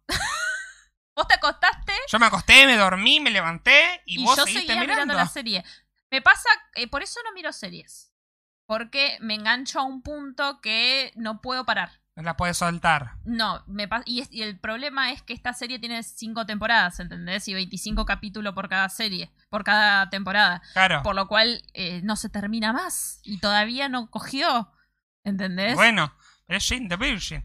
Pero el algoritmo me mata. O sea, ¿cómo sabe que estuviste y la viendo estuve eso? mirando en la compu por ahí. Habrá leído. Qué raro. No, no estuve mirando Jane. Eso me asusta un toque. YouTube te está espiando con la camarita. Cuando estás mirando, te está espiando. Lo más probable es que, como abrí Netflix, el Chrome Claro. y YouTube lo tengo en el Chrome, lo más probable es que el algoritmo haya dicho, ¡Hey! Claro, claro, es lo único que se me ocurre. Por eso yo uso Firefox y no uso Chrome. Eh, después Ahora, tenemos. No me había dado cuenta que me aparecía eso en el inicio. Por eso me, por eso me pareció raro. Eh, qué flash. Después tenemos poniendo bajo la lupa a. Bueno, sí, poniendo bajo la lupa a la Musu. ¿Quién es la Musu? Es una maquillista. Sí. Este, me encanta Martín Catalogne, que lo que hace es. Makeup. No, el chabón es No, maquillista. no, Martín Catalogne, Makeup. Makeup. Es maquillista profesional y él lo que hace es ver qué hacen mal las, las youtubers, las beauty bloggers, que hacen un Ah. montón de cosas mal porque la mayoría no son maquillistas, son gente que le gusta maquillarse y enseña. Claro. Esa es la, la parte más complicada. Eh, después tenemos a Dani Hoyos, probé plumones artesá, probando materiales. Y. Materiales escolares, seguramente. Son los videos más que también me pasa como con Shame la Virgen. Empiezo viendo uno y termino viendo 500. Claro. Eh, ahí tu afición es mirar cosas sobre útiles escolares. útiles escolares. Pero me gusta mucho aparte porque no es muy necesario estar todo el tiempo mirando la pantalla. Yo Claro. generalmente cuando pongo YouTube o pongo un podcast es como que está ahí de fondo. Entonces, por ahí estoy pintando, haciendo otra cosa y si dice, eh, ahora voy a hablar de estos, levanto Sí. la vista, miro un cachito y sigo. Claro. Está bien, está bien. Después tenemos a Ceci de viaje diciendo, ¿cómo viajar con tu perro arriba del avión? Me gusta Ceci. No sé si me gusta su contenido, es como que... Yo Ceci la conozco de cemento cuando tenía un blog como yo, con mucha gente. Eh, Myro Wink, pastel hiperrealista de esponjas. Hizo pasteles hiperrealistas, pero no te van a salir Myro Wink, tengo que ver esos videos. Mayre Wink es la diosa del no fracaso. Aguante Mayre Wink, lo voy a decir siempre. Es la diosa del fracaso, pero bueno. Eh, después tenemos, he sido estafado por Wish. Eh, ¿Quién es? ¿Pablo Bianca? Ah, no, es Arte Master Que también mira cosas de de Wish. librería. Claro. Como verán, mi feed es cosas de librería, maquillaje, cosas de librería, maquillaje. Me tira algún video de viajes porque miro a Ceci Saya. Claro. Es, Después tenemos a Ratolina, El Podio, Sombras que son tesoros, Máscaras y... no sé. Después Dani, Dani Martínez, porque esa es la... Es brasileña. La brasilera, sí, esa va, he escuchado que la miraste. Eh, do it yourself, face in a caixa, os convidados de Coramo, no sé qué. Hace manualidades, básicamente. Manualidad. Como los antipod. ¿Lo, eh, lo sacaste No, ahí? no. No. Ah, ah, ah. Eh, Oscar Alejandro dice: Ya abrió Disney World en medio de Orlando, la pandemia. La pandemia. Puede ser Orlando también. Orlando, Florida. Eh, después, Sol Carlos, tips para, atender, para aprender inglés rápido. TikTok. Eh, ¿Cómo se llama? Duolingo. Dualipa. Eh, bueno, Martín Catalogne Makeup, Natalia Maldini y se sigue viaje. Muy bien. Muy básico mi feed.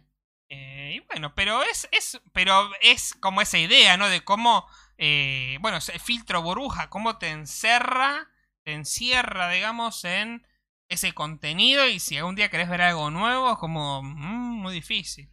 Paulo nos dice, mis videos huelgue son de restauración. Minutos y minutos sin hablar, un chavo restaurando cosas antiguas. Mi favorito, My Me... No se ríen. Mechanics. My Mechanics and the Ants 2. ¿Lo dije bien? Sería TYS2 o algo así. Tistube. No hablan, nunca. Me, me gusta el género de gente que hace cosas y no habla. Te lo muestra. Punto. Punto. Míralo. Ah, sí lo estoy haciendo. ¿No lo entendés? ¿Qué me importa? Míralo. Jódete. Enojado. No, no, pero es como así. Es como ese es el tono, el género. Me encanta. Bueno, hace un par de meses me había agarrado con dos, eh, así como obsesión como con Shane, que era un chabón que hacía cuchillos de cosas. ¿Te acordás que lo miraba todo el tiempo? Oh, flashero. Pero Pues- aparte era como un proceso químico re complicado para hacer un cuchillo con leche. Un cuchillo funcional con leche. Era un flash. no, cualquiera. Y después me había agarrado también una obsesión con el chabón del... Sí, eh, el detector de metálica. Sí, muy bueno, muy bueno también. Hace un montón que no lo vemos. Y Fede nos dice, aguante Shane, yo la dejé ver en las temporadas finales. Sin No, spoilear, no ¿eh? quiero saber si la puso todo en las temporadas finales Eh, o voy a tener que seguir Plot esperando. twist, en algún momento tienen que desvirgar. Perdón que lo diga así, pero Va por la temporada 5, no sé. Yo voy por la 2 y media. claro. Eh, Rafael dice: Saludos de Entre Ríos. Llegué tarde, pero seguro. Bienvenido. Y Verónica dice: Yo juego mirando cómo decoran y cubren las tortas en la lupita de Instagram. Un vicio. Encima, en los videos de Instagram, como son de un minuto generalmente, excepto que los suban a Insta TV, IGTV. son rápidos. Claro. Entonces es como que Sí, todo pasa en un minuto y es como y- que no puedo dejar de mirarlo. claro, y es como peor todavía. Porque de última en YouTube ves como un proceso largo. Claro. En Instagram es como tac, tac, tac, palo, palo, video, video, video, video. No miro, no suelo abrir YouTube, eh, YouTube, e Instagram. Más ahora que tengo este teléfono pedorro que no, no puedo ponerle nada. eh, nada. Pero es como que no me gustan los videitos. Son como muy. A mí sí me gustan. A mí me gusta ver gente instalando Windows durante horas. Yo la vez pasada me dijo, estoy mirando un video de un chabón instalando Windows. O sea, ¿hacía cuánto que la estabas mirando? Como dos horas, como una hora y pico. Y Porque como- iba por. cuando Por esa hora iba por Windows XP, o sea que le faltaba Vista. No, XP, sí, Vista. Después Windows 7, después Windows 8, después Windows 8.1, Windows 10. Le faltaba todo eso todavía. Todo eso. Eh, nada, divertido. Y Em, Fede dice, dejé, la dejé de ver porque me puse a ver otras cosas. otras ah, cosas. está bien. Eh, no, yo no estoy mirando nada ahora. En... Había empezado a ver Modern Family de vuelta, pero la dejé ahí. Porque ahora hay más temporadas por ahí. Me la pongo a ver en un momento. Yo hoy le Eh. decía a Félix, me gustaría tener la concentración de poder, o sea, tener la capacidad de poder prestarle atención a más cosas. Claro. Porque eh, escuchamos, como ya decimos siempre, escuchamos mucho Futurock y son gente muy leída, che, ¿no? Entonces le digo Bueno. Félix, ¿cómo hacen para leer tanto mientras jugaba a Homes? Homescapes. Así que ahí me Bueno. di cuenta de por qué así, cómo hacían para leer tanto. No, Bueno, yo leí un montón este cuatrimestre. Mm, Algunos libros no los terminé, pero están ahí, cocinaditos. Sobre todo para contar que da al final. Así que, nada. Yo puedo decir que he, he leído. Me han leído, me ha leído el señor Juan Guira- Guiralde cantando Martín Fierro. Yo leo un montón, ¿eh? Leo un montón, pero me di cuenta que no estoy leyendo libros últimamente. claro. En los últimos dos meses. Antes, más. Eh, bueno, pero leímos. O sea, está bien, no leímos libros solo, pero hemos leído cosas juntos. Tenemos esa costumbre de de, leer. de leernos. Pero sí, yo un libro. Pasa que yo leía mucho cuando viajaba. Cuando viajaba de. de tra- o sea, cuando viajaba dos horas de Don Orione a, a Capital a la facultad, ¿no? Ahí leído muchísimo. Ahora es como que. Yo voy- creo que- El mal viaje más lejos que tengo es 20 minutos y no leo tanto. Y con la pandemia no viajamos. Y con la pandemia lado. no viajo y está muy interesante Half-Life que leer Amalia, ponerle. Así que. Eh, yo creo que he reemplazado mucho la lectura por la radio y podcast. Claro. Lo- la reemplacé, pero muchísimo. Sí, sí. Em, Paulo, no, pará. Sí, Paulo nos dice, nadie se colgó con el chabón que sobrevive en la jungla y con un palo y una piedra y hacen un Taj Mahal. Ah, sí, no, no sé si es el mismo, pero sí he ¿El visto. de las piletas es? Sí, eh, yo he visto esos. Esos videos que hacen piletas, hacen mansiones con tierra. No puede ser. ¿Cómo? ¿Cómo lo hacen? Aparte, viste que hacen todo un sistema para llenarlo así con cañas cortadas al medio Sí, para no. que llegue el agua. No, Es No muy flashero eso. Es muy flashero.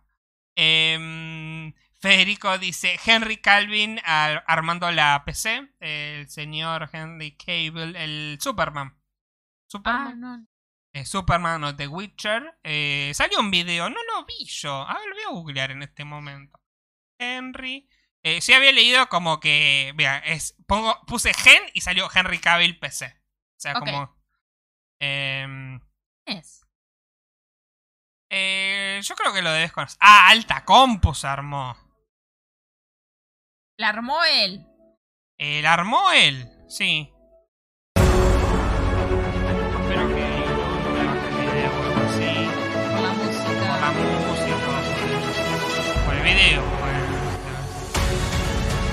El mother, ahí tiene el, ¿cómo se dice? el procesador. Eh, cuidado, los pins de oro son sensibles, tenés que ponerlo con cuidado. Acá la armó de cero, le puso el padre, el procesador, solamente le va a poner todas las cosas. Es un boludo. Y cinco minutos dura el video. Podría haber hecho de... Ahí está, ¿ves? Este es el chabón. Podría haberlo hecho de mínimo 10 y monetizaba más. No necesita monetizar un video de YouTube. No importa. millones. No me importa. Hay que sacar... Hay que exprimir hasta el último centavo. Eh, ¿No lo reconoces? No, ¿no? No. Eh, ahí no está saliendo. Ahora está saliendo en pantalla. Eh, sí, con su culo. Alta computadora se armó. ¿Me la La regalás? carita.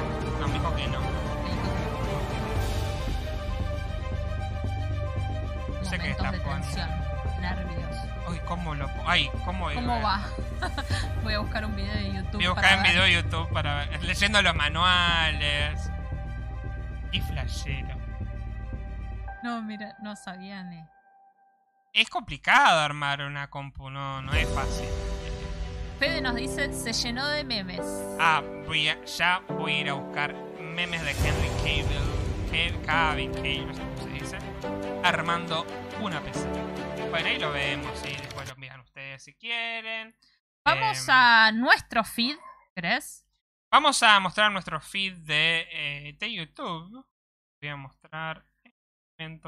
Vero nos dice, lo llamativo del video fue que mientras armaba la PC escuchaba a Barry, White. Bien, bueno. Como. ¿Querés escuchar? Eh, ahí bien. Ahí muestro. Eh, nuestro. O sea, nuestro canal de YouTube. Lo usamos como cuenta para mirar videos compartidos. Cuando miramos juntos YouTube en la tele, es una cuenta compartida. Y entonces ahí miramos cosas. Entonces tenemos, obviamente, esta transmisión que está saliendo en vivo en este momento. Tenemos el Club de la Pelea, te lo resumo. Fan de te lo resumo. Eh, Tasting Bacons. Amo a Dancing Bacons. Es un canal de YouTube de este género de muestro cosas, pero no hablo.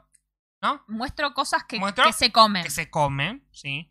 Eh, no le vemos la cara al chabón, pero vemos a su novia, esposa, pareja, lo cónyuge, lo que sea, que La, aparece. la mal llamada la china de Sin Bacons porque no sabe, no sé si son Son de Singapur. Son de Singapur. Son asiáticos, pero bueno. Sí.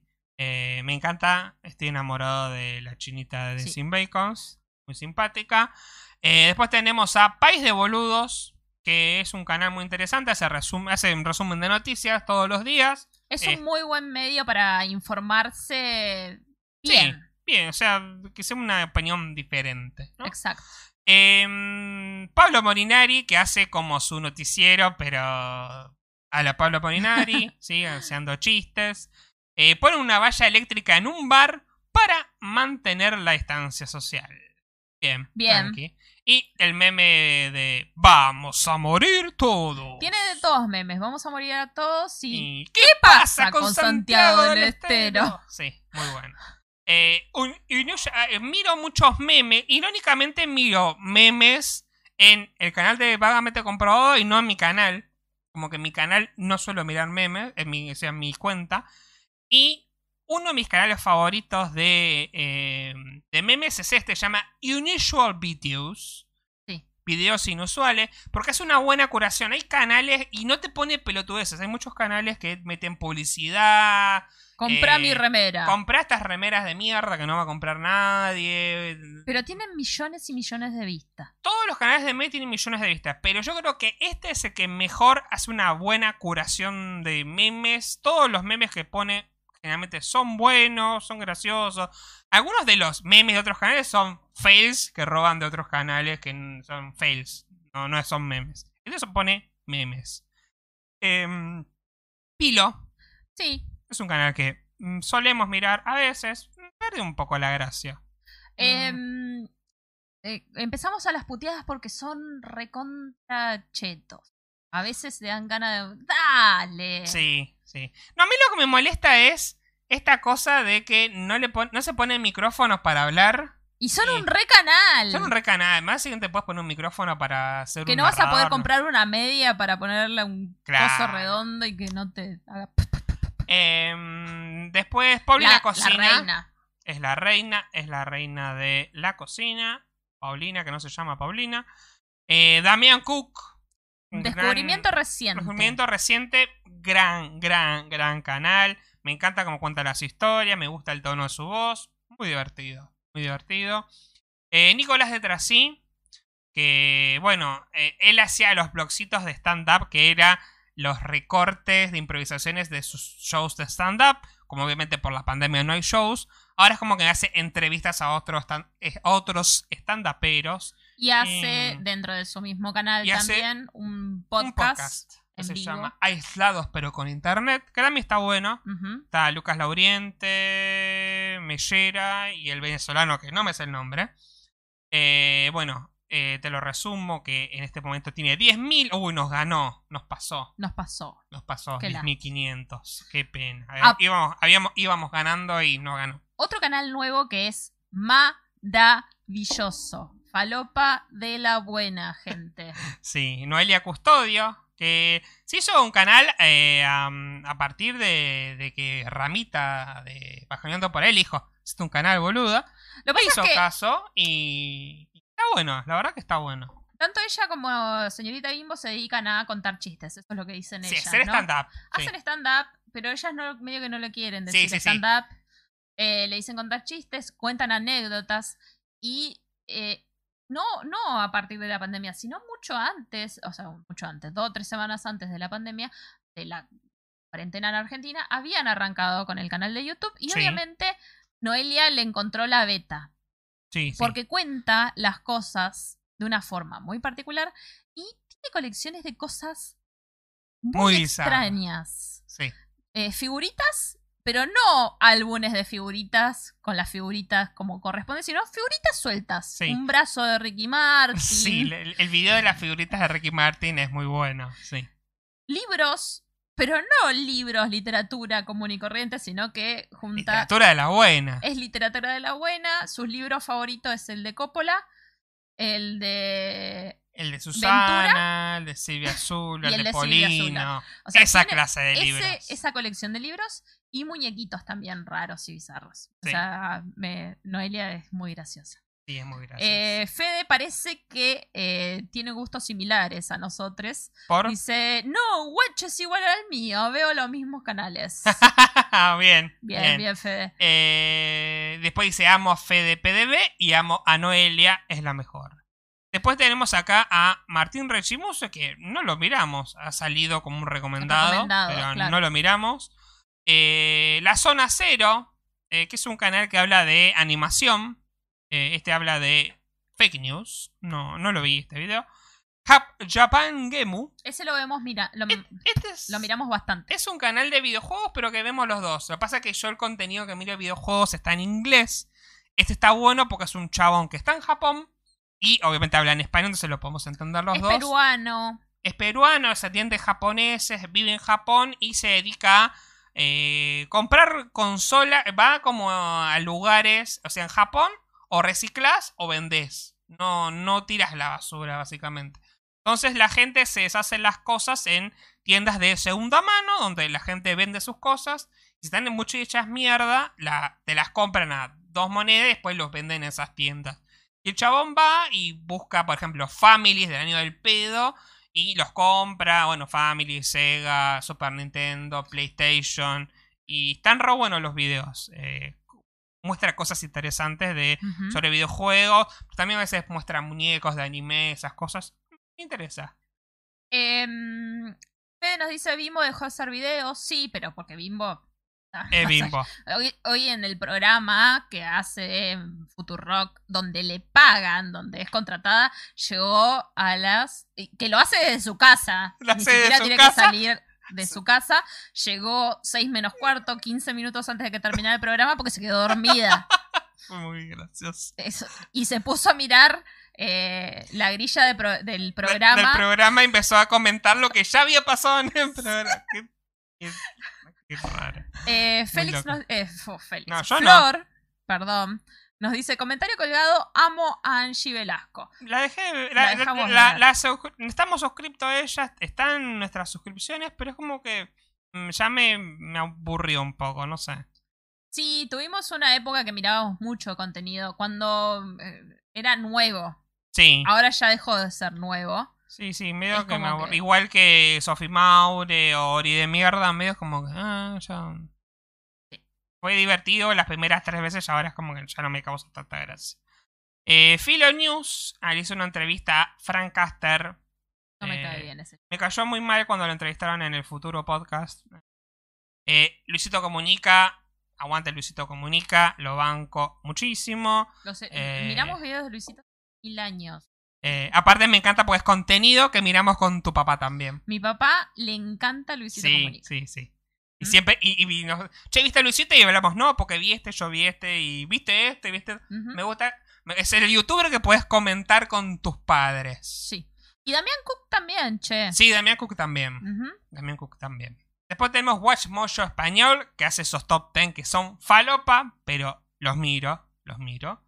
Fail Army, eh, fails. Bloopers, hubiéramos dicho en los 90.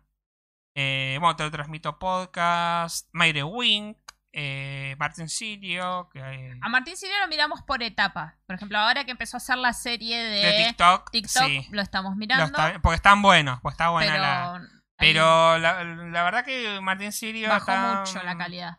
Bajó mucho la calidad y como persona medio que ya medio que lo cancelé.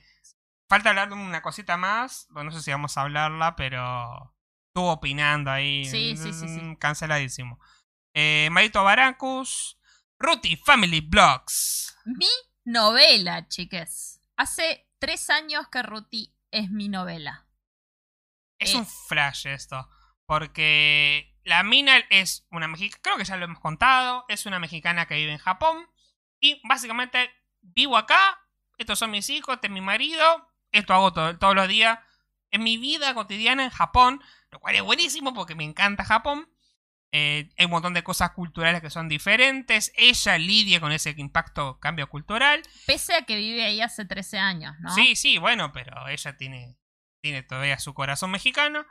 Y em, lo divertido es ver la progresión, cómo los pibes van creciendo. El pibe que terminó el jardín, terminó primero, ya está en segundo. Lo vimos entrar al jardín. Vimos el progreso, sí, lo vimos entrar al jardín, lo vimos cuando era un bebé y no comía y ahora que se come todo. Eh, Eso es flashero, porque es como que.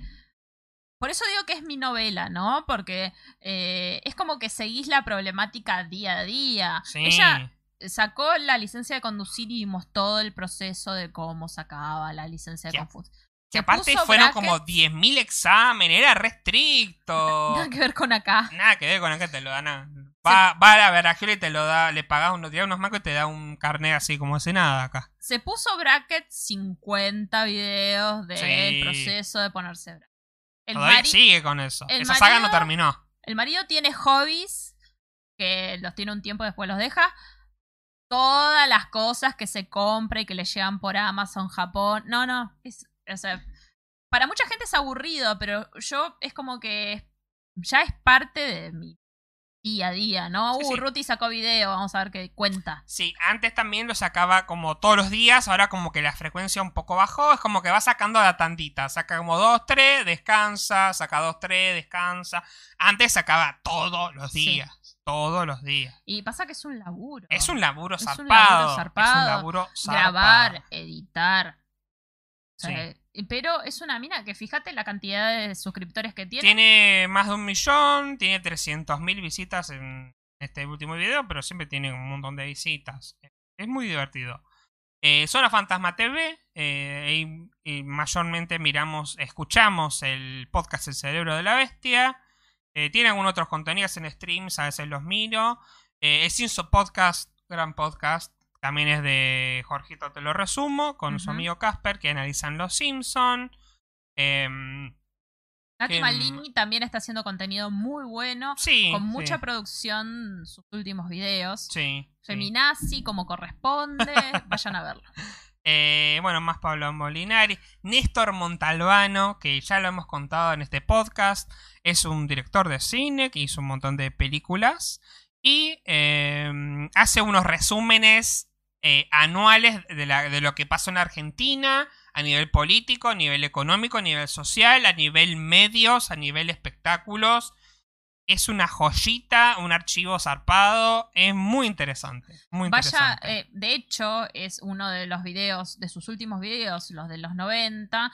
eh, nos ha ayudado mucho a nosotros a eh, definir el contenido de nuestra segunda temporada de Millennials al Ataque.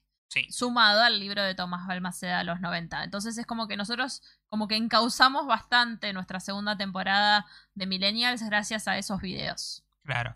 Bueno, tenemos a Bajoneando por ahí. Y ahí Federico nos decía que Ramita lo hace cagar de risa. Eh, ¿Qué más? Ah, dice Angie y ellos son como para jóvenes. Eh, somos jóvenes nosotros. Y nosotros no somos ya. O sea, el público, no, Sí, jóvenes sé, son pibes de 12 años. Nosotros como que. No, pero por ejemplo en la época que estaba el demente era un contenido que nos gustaba mucho. Sí, el demente sí, lo miraba y. Pero, salió por mi ejemplo, novio del demente y lo ponía. sí. Yo a, Pedrito ya no lo puedo, no lo soporto ni cuando habla. No, Pedrito me cansó también. Sí, es verdad. Eh, después dice Mate Airt, lo mejor Marta de la vida. ¿Eh? Mate alert. Mate alert. Ah, Mate, perdón, soy miope y vi una I, no una L, perdón, Mate Alert. Sí, Mate Alert estuvo bueno, fue gracioso en su momento. Eh, Pablo Bianca ahí hace una aclaración, dice, lo que te mandé por WhatsApp, que no era para ti, era un video muy interesante, por cierto. La diferencia entre latinoamericano, iberoamericano, hispano y sudamericano. Que no era para mí. Igual eh, se había armado un quilombito de. mm, que lo hablamos, se habló en el futuro podcast, que es que una yankee sabía decir que. No, ustedes, lo- los argentinos no son latinos, Oh, porque son todos pero- blancos y rubios y tenían nazis ahí en la Patagonia. Entonces armó un quilombo. Ah, no, no fue el futuro. Fue en Gente Enojada. Gente enojada. El podcast. Ahí Eh, se habló de Fede, eso. no hace falta que nos recomiendes a Necollita Blog. Dice, Porque lo seguimos. Vean Necollita Blog, es informático, informático de todo un poco, obvio de Japón. Sí. Eh, también lo mismo, lo seguimos hace mucho. Vimos cómo se embarazó, cómo le creció la panza, cómo tuvieron al pibe que no le muestran la cara y toda la cosa. sí, sí. Eh, sí, muy interesante. Eh, después. Ten te- cuidado. Ten cuidado. Eh, bueno, acá ya se empieza a repetir. Bueno, mira, ahí está Angie Velasco. Luisito.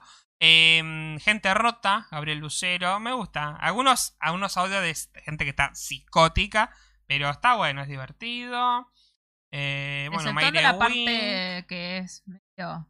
¿Cómo? ex- Exceptuando la parte que es medio facho, después. Bueno, pero yo miro los videos, no me importa lo que él haga con su vida, que se pegue un tiro, que me importa. Eh, aparte de los audios es lo interesante, porque incluso los dibujos que hace son medio rancios, medio que los recicla. Eh, bueno, y después se repite, sí. y ella ya se está repitiendo, básicamente. Eh, Pero es lo que nos aparecen, nos aparecen en el feed. Sí, sí, Y en el inicio. que más usamos. Sí. Porque compartimos mucho contenido, entonces es el que más miramos. Claro. Pero en este canal nunca miramos solo, solos.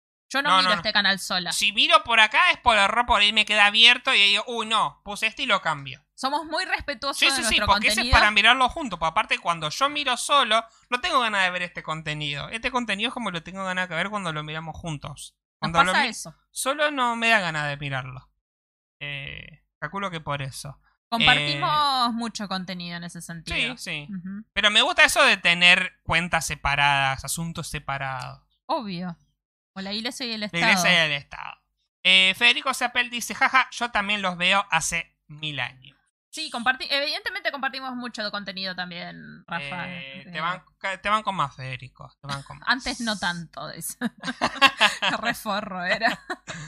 Vamos a perder audiencia, querida. Vamos a perder audiencia ahora con este tema eh, que es el que dio título a este podcast.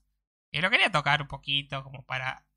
eh, sé si reírme, pero tocarlo, porque es algo que pasó esta semana.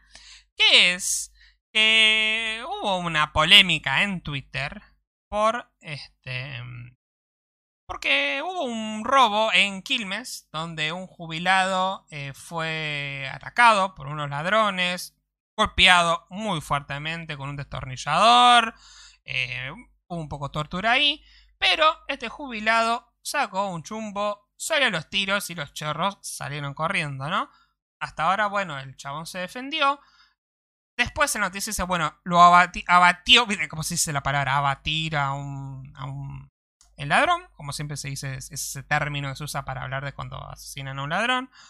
Eh, y lo metieron preso.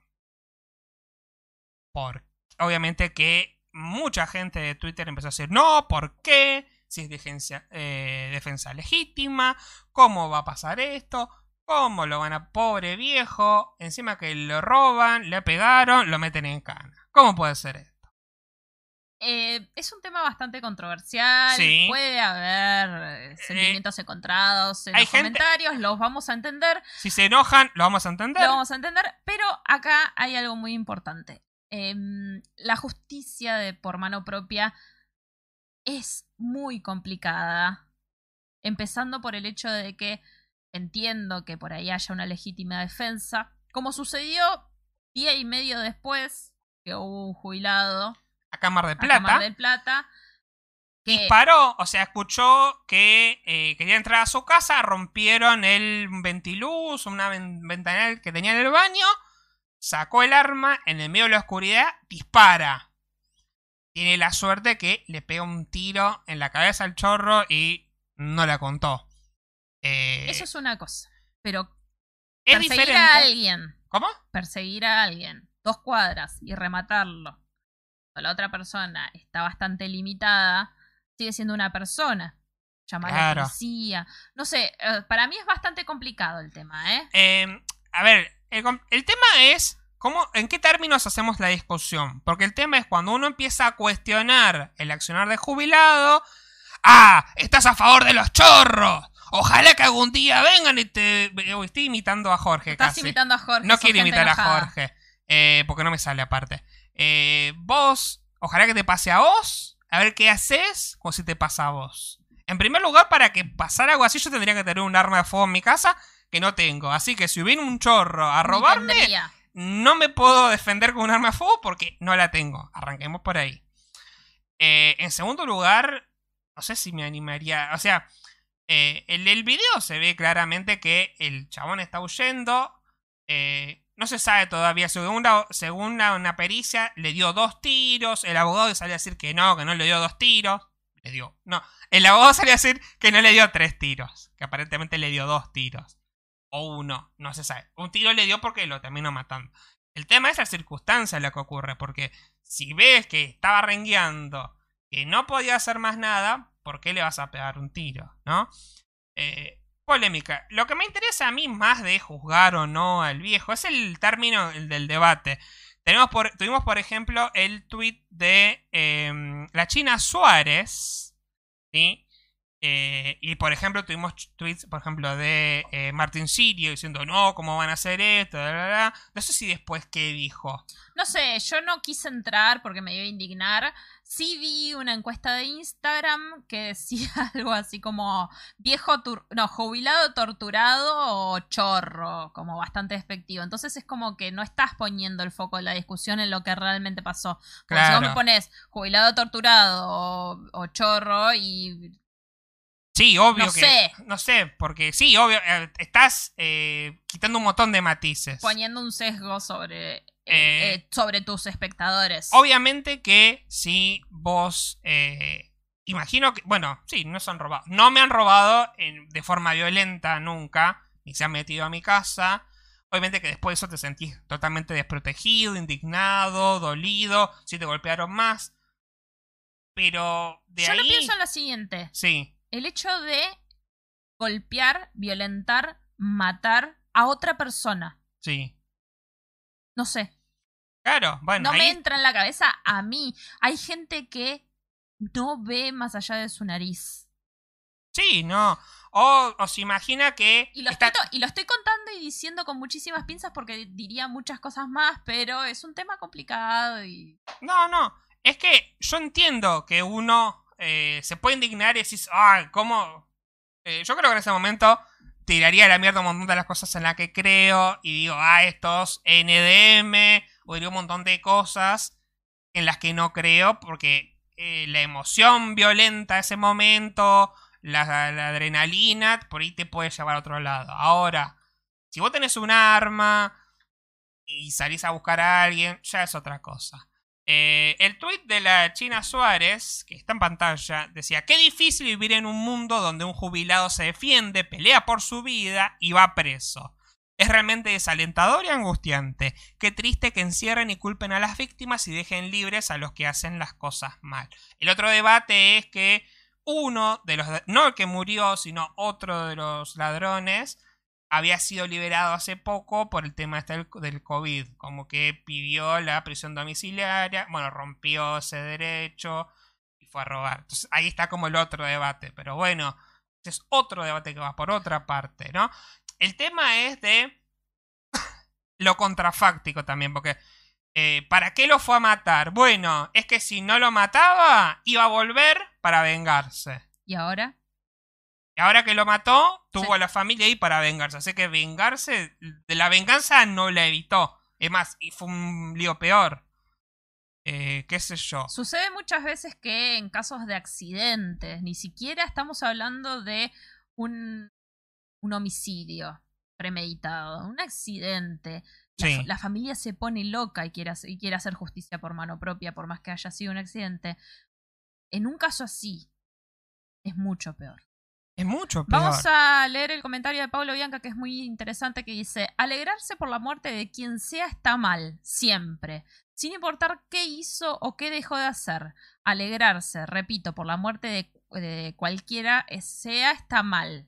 Ahora, dos mangos aparte merece lo judicial.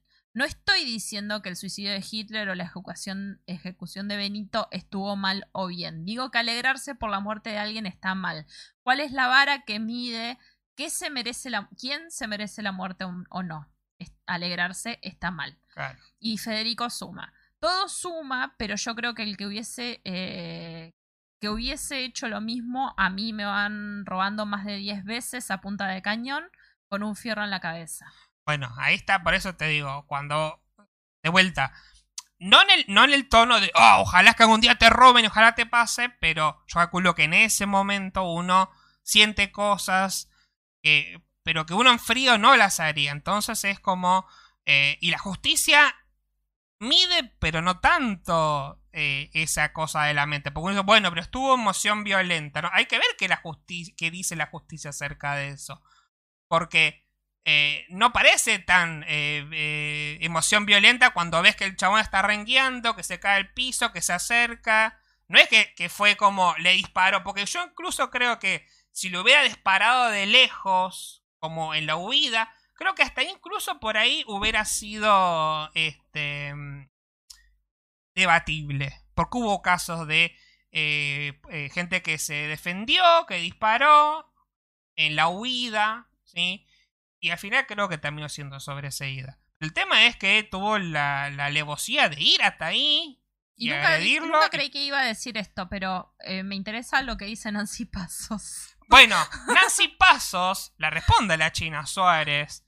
Va preso porque lo hirió, lo persiguió y lo remató en el piso, China Suárez. Seis veces disparó.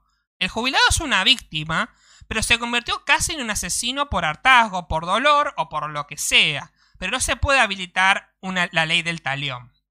Googlealo aparte. No, googlealo. Googleá que es la ley del talión. Googlealo, yo sé más que vos. Es que sí, porque, Sí. eh, porque el tema es que si la conversación es en estos términos de que un jubilado se defiende, pelea por su vida y va preso, estamos quitando un montón de matices. Y quiero leer un hilo rápidamente de Lean Díaz, Leandro A. Díaz, que es un abogado, ¿sí? Eh, tiene un montón de títulos, parece que es muy grosso, ¿sí? Eh, entonces, cuenta un poco sobre cómo funciona el tema de la legítima defensa, ¿no? Dice, ¿es posible defenderse con fuerza letal frente a un robo? El Código Penal no resuelve esta cuestión, esta cuestión. Solo dice que los requisitos de la legítima defensa son A. Agresión legítima. B. Necesidad racional del medio empleado para impedirla o repelerla. ¿No? Entonces, por ejemplo, empecemos con un hurto. ¿Es una agresión legítima? ¿Ilegítima? Sí, si te roban, es una agresión ilegítima. ¿Sí? Contra tu propiedad. Supongamos que la única forma de recuperar lo hurtado es matando al ladrón. ¿Es eso necesidad racional del medio empleado para impedir la agresión? Discutible. Si o se sea entiende- que cada caso es extraordinario. Claro, ¿no? porque por ejemplo, si me están robando, no sé, algo de lo que... me- por ejemplo, soy insulino dependiente, ponele, me imagino. Me roban la insulina y sin eso me puedo morir. Calculo que si yo ataco al ladrón para recuperar eso, que... O un remedio o algo de lo que dependa mi vida, seguramente es racional el ataque. Ahora, si me está robando el celular, eh, qué sé yo, no sé si es tan, si tan racional ahí. Calculo que eso es lo que se dirá, ¿no? Dice, mm, bueno, se tiene necesidad racional como necesidad. Entonces, si hay legítima defensa, sería el único medio apto y menos lesivo para evitar la agresión a la propiedad. Esta es la opinión de la mayoría de la doctrina argentina. ¿Por qué esta conclusión? Porque se suele hablar de que la legítima defensa es un derecho fuerte a defenderse de cualquier agresión ilícita. Una persona inocente no tendría por qué sacrificar sus derechos ante quien arbitrariamente la agrede, ¿no? O sea que si alguien me quita mi derecho de tener algo, bueno, evidentemente yo puedo defenderme, ¿no? Igual legítima defensa no significa necesariamente matar o atacar a alguien, herirlo para defenderme, ¿no?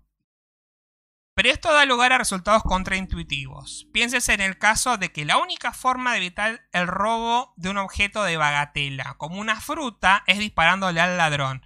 ¿Sería eso una defensa permisible? Parecería que no. Entonces, parte de la doctrina exige que haya proporcionalidad entre el derecho afectado por la agresión ilícita y el afectado por la defensa del agredido no una proporcionalidad exacta, pero al menos cierta proporcionalidad, ¿no? Como dice, si te roba una fruta no le puedes pegar un tiro. O una fruta.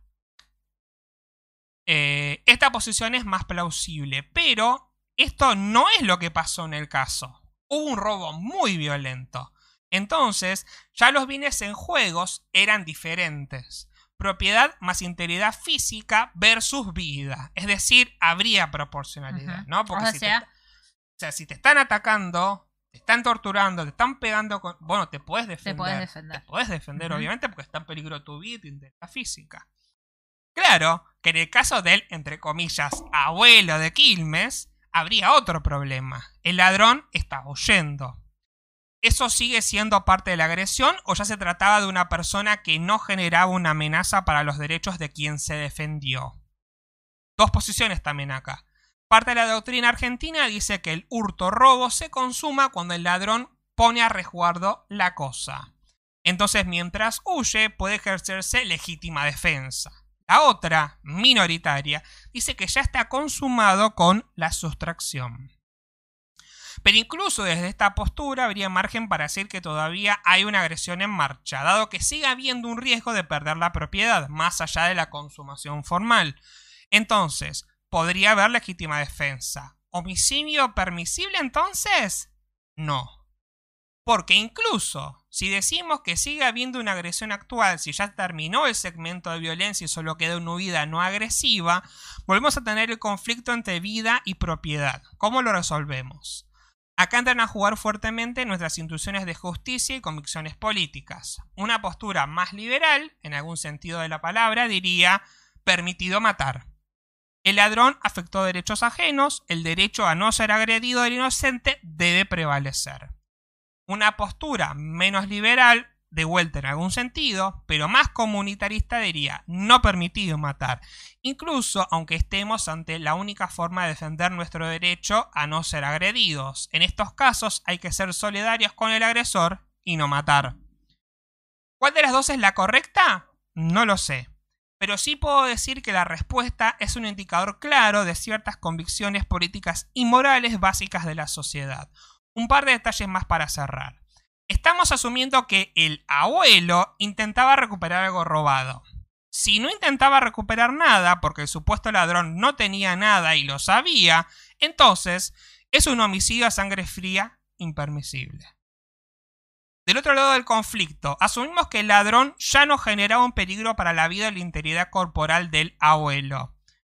Si lo generaba, por ejemplo, porque amenazaba con agredirlo, es otro cantar. Homicidio permisible en legítima defensa. No sé si está huyendo, pero lo seguía amenazando muerto o lo apuntaba con una pistola. Bueno, ahí sí está defendiéndote. Dice, en todos estos casos, además, están dando vuelta las reglas sobre acceso en la legítima defensa por parte del abuelo y falta de provocación suficiente por parte de quien falleció. Eso indica que es probable que la respuesta penal no sea tan sencilla.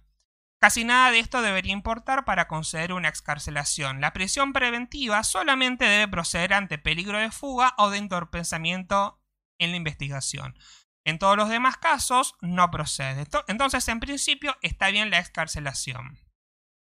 La respuesta que como sociedad demos en estos casos es vital porque los límites de legítima defensa son un termómetro de nuestras convicciones más profundas. Sería bueno no aprovechar esto para hacer política o vender diarios, sino discutir seriamente. Qué difícil lo último. Y por último, no olvidemos que murió una persona. Más allá de la respuesta penal, esto nunca debería ser una buena noticia y deberíamos también mostrar comprensión y respeto. Bueno, tenemos varios comentarios. Sí. Dice Federico. Eh, mm, hablando del anterior, ¿no? Que lo asaltaron varias veces, dice entonces voy a estar al lado de la víctima. Aquí pasa todo, eh, todo el tiempo, solo que no tienen publicidad. Y, eh, y sí, pero tenés un odio encima, ¿cuántas veces más te va a pasar hasta que uno explote? Ahí está la racionalidad, creo yo, de la que habla eh, en el hilo. Claro, porque, de vuelta, el derecho no es algo fijo, sino que a veces, eh, como es humano, es dinámico y algunas cosas se pueden... Seguramente que si se demuestra que este hombre fue robado muchísimas veces, de hecho se dice que le había entrado tres veces en la misma noche, no sé si en la misma noche o tres noches seguidas, ¿no? Pero como que la habían robado con frecuencia. Por ahí puede ser un atenuante, porque bueno, esta persona fue robada tantas veces que se hartó. Entonces, puede que algún juez diga, bueno, esto es un atenuante y no tenga tanta pena. ¿sí? El tema es que fácticamente mataste a alguien, entonces sos un homicida. Sí. Eh, eso es fáctico, no podemos decir que no mató. El tema es, bueno, es una omisión legítima de defensa, es un homicidio simple. ¿sí? Además de esto de, eh, sea cual sea uno, a uno lo llevan siempre a la, a la, a la comisaría. Quiero sí, quieras o no. Yo choqué una vez, me chocaron, de hecho. Casi sale volando el pibito de la moto. Sí. Y vino un patrullero y me llevó Sí. porque era el auto de mayor porte. Hasta que se esclareció de que yo no estaba ni borracha ni que había cometido ninguna falta. Entonces, en un caso donde vos portás un arma, la investigación me imagino que es mucho peor. Obvio, porque aparte que determinar si esa arma la tenías legítimamente o no, si estaba registrada. un montón de cosas. Hay un montón de cosas que se investigan, pero de todas formas lo liberaron porque como dice, La prisión eh, preventiva es cuando hay peligro de que la persona se fugue o que entorpezca con la investigación. Es evidente que este señor no va a hacer eso y está bien que lo liberen. Que espere un juicio justo en libertad a ver qué es lo que pasa también. Pablo Bianca nos dice, la justicia que tenemos no sirve o no está ayornada, pero me revuelve a las tripas que existe gente que diga uno menos. La vida no se le quita a nadie, ya nacido, ¿eh? y hay que ver qué es la ley. Ahí coincido plenamente. De todas formas, la ley obviamente sabemos que no es perfecta, el sistema judicial no es perfecto, y eso también es una realidad. Y es una de las cosas que dice, bueno, lo mató ese total, si lo metían preso, lo iban a liberar. Bueno, no, no es un justificativo. Que la justicia funcione mal, bueno, habrá que hacer otras cosas con la justicia, pero eso tampoco justifica matar a alguien. Y nos habla Félix Lencinas. No, yo no estoy hablando. Eh, Félix Sí, estoy Lencinas, hablando. padre, Ah. el- a quien saludamos. Y se deberíamos esperar que terminen las pericias porque todos hablan a partir de lo que cuentan los periodistas. Esperemos los resultados de los mismos porque nadie sabe cuántos disparos hubo. Y es lo que pasa todo el tiempo en este bendito país, que cada noticia que hay es, es mediatizada hasta el hartazgo. Sí. Y después lo tenemos a Mauro Viale metiendo a un señor adentro de una bolsa de basura, ¿entendés? Exactamente. Eh, entonces, bueno, de hecho, este abogado, que me gustó mucho lo que contó porque lo analizó desde el lado del derecho, diciendo como que, bueno, no es tan simple, hay que un montón de cosas que analizar, aristas. Eh, en algún punto se está diciendo de que el caso pase a ser eh, por- hecho por un jurado, ¿sí? No por un juez, sino por un jurado. Podría ser, ¿por qué no? Eh, tenemos la, ley de juicio por jurados, no sé si se usa tanto. Eh, en otros países está comprobado que eh, las sentencias tienen como son de la misma o sea, son tan certeras como las que hace un juez, ¿no? Incluso, bueno, ¿por qué no un juicio por jurados donde se vean las pruebas y un jurado determine resultado, ¿no? Eh, nada, qué sé yo. Eh, el tema es esto, ¿no? Lo, que dice bien mucha gente. Primero, esta cosa de violenta, de, ah, qué bueno que se murió, uno menos, ojalá que te pase a vos a ver qué te pasa, ¿no? O sea, de- decir que el, que el jubilado actuó mal no es defender el crimen. Obviamente que tampoco uno quisiera que le vengan a robar. Y si yo veo a alguien que está robando, obviamente que uno denuncia y no quiere que le pase eso, ¿no? Exacto. Pero uno tampoco quiere convertirse en un homicida. Eh, ni matar, ni... Porque aparte, mirá si el viejo sale y pasa a otra persona de gorrita y le pega un tiro pensando que no es uno de los chorros que le robó y termina matando a alguien inocente. Ese es el problema también, ¿no? ¿Qué, qué pasa si es alguien inocente? Eh, nosotros no podemos determinar la justicia. Para algo hay un sistema de justicia que, bueno, sirve, no sirve, Es una mierda. es una cagada, pero uno no puede, si no es la ley del talión. Al final tenía razón Nancy Pasos. Em, Increíble. Y aparte, alguien que no creí nunca que iba a decir, quiero también que leas. Ah, perdón. Es- Y aparte, pasó Babi Echecopar y dijo al viejo, te fuiste a la mierda. Yo no lo puedo creer. Mientras vos buscas esto, eh, yo voy a leer un hilo que creo que es más desde la postura es de, de la no sé si de la mayoría, pero si no de un número muy grande de gente que Uy, perdón. de gente que por ahí no, no entiende de la misma manera, ¿no? Como que está este grupo de gente que dice, ah, yo haría lo mismo. Eh, hay que cagarlos a tiros a Entiendo. todos. Entiendo la frustración de mucha gente, pero no comparto la idea de que, bueno, lo voy a matar, que se mueran todos, porque tampoco sirve. Eh, y después está el otro lado. Eh, voy a leer un tuit de em, Clarice Churros. Esto le quita seriedad al, Bueno. al tema, pero bueno. ¿Qué dice? Hay gente diciendo que si las roban los cagan a palos. Ja, ja, ja. A mí, la vez que me intentaron robar en la calle a punta de pistola, eh, ¿qué hice? Fue gritar, ¡No! ¡Mis cosas de la facultad, no! y me pegué tremendo cula me pegó tremendo culatazo en la cabeza. Uno no, no hace, no tiene la misma reacción Claro, que lo que sale en los medios. claro. Eh, y ahí, eso voy a, voy a ser autorreferencial, obvio.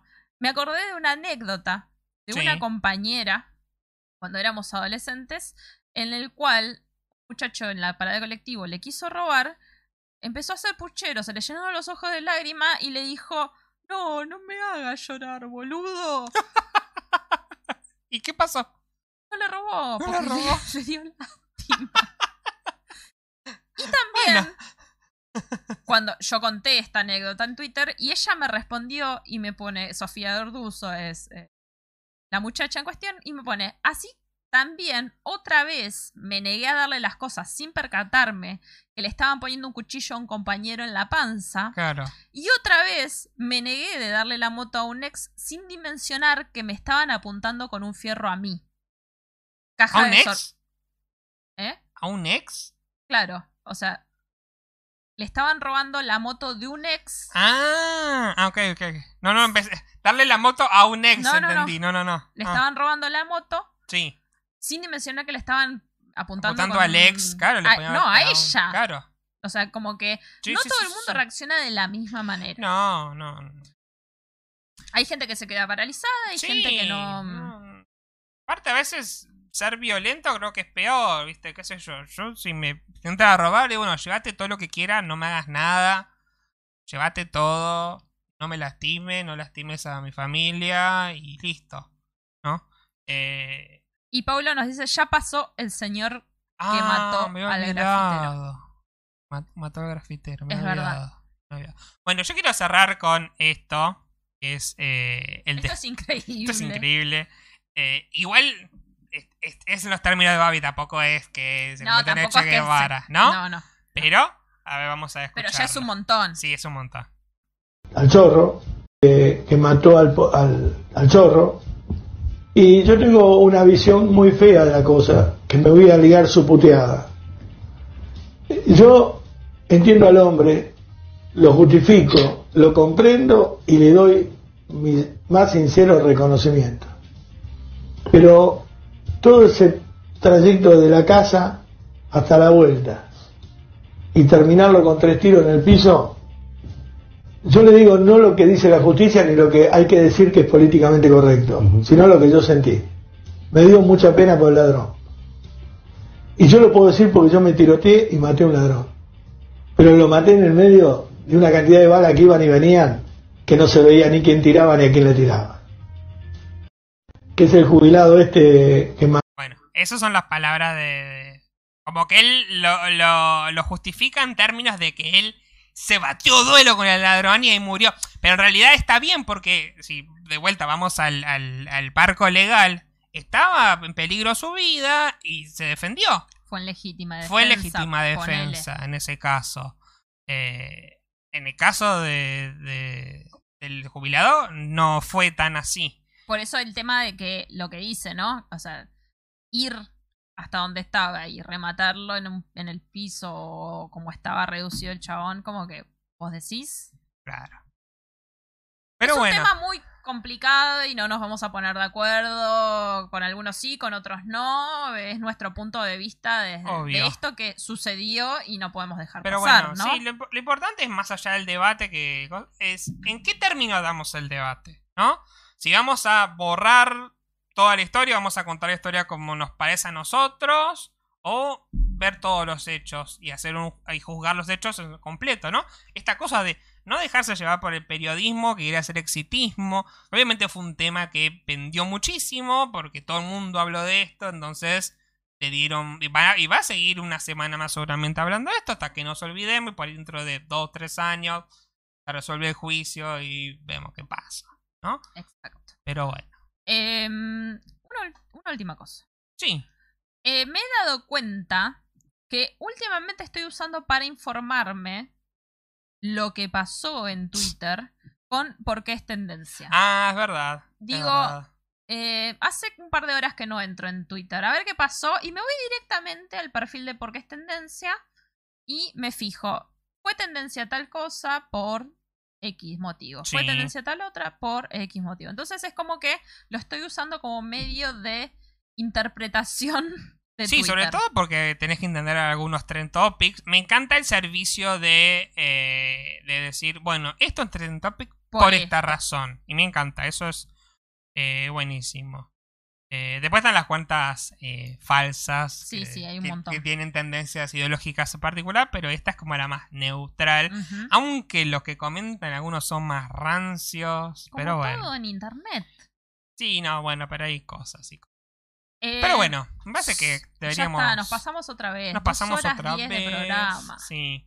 Les agradecemos mucho a toda la gente que comentó en la parte divertida, en la parte más seria.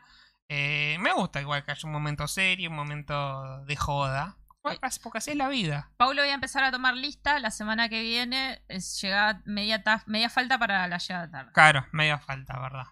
Eh, y si y si falta millennials es un cuarto de falta, pues como educación física, millennials. Claro. Eh, recuerden seguirnos en nuestras redes sociales, arroba delirios de reina.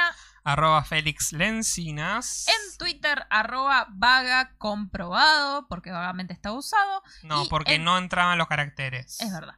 Y arroba vagamente comprobado en Instagram y vagamente comprobado en Facebook. Estamos ahí, escríbanos si quieren volver a ver este hermoso podcast. Lo pueden hacer por YouTube y si lo quieren escuchar para hacerle compañía y nosotros hablando de fondo, lo pueden escuchar en Spotify este y todos los episodios viejos y milenias también. ¿No? Exactamente. ¿Nos fuimos? Nos vamos. Hasta la próxima.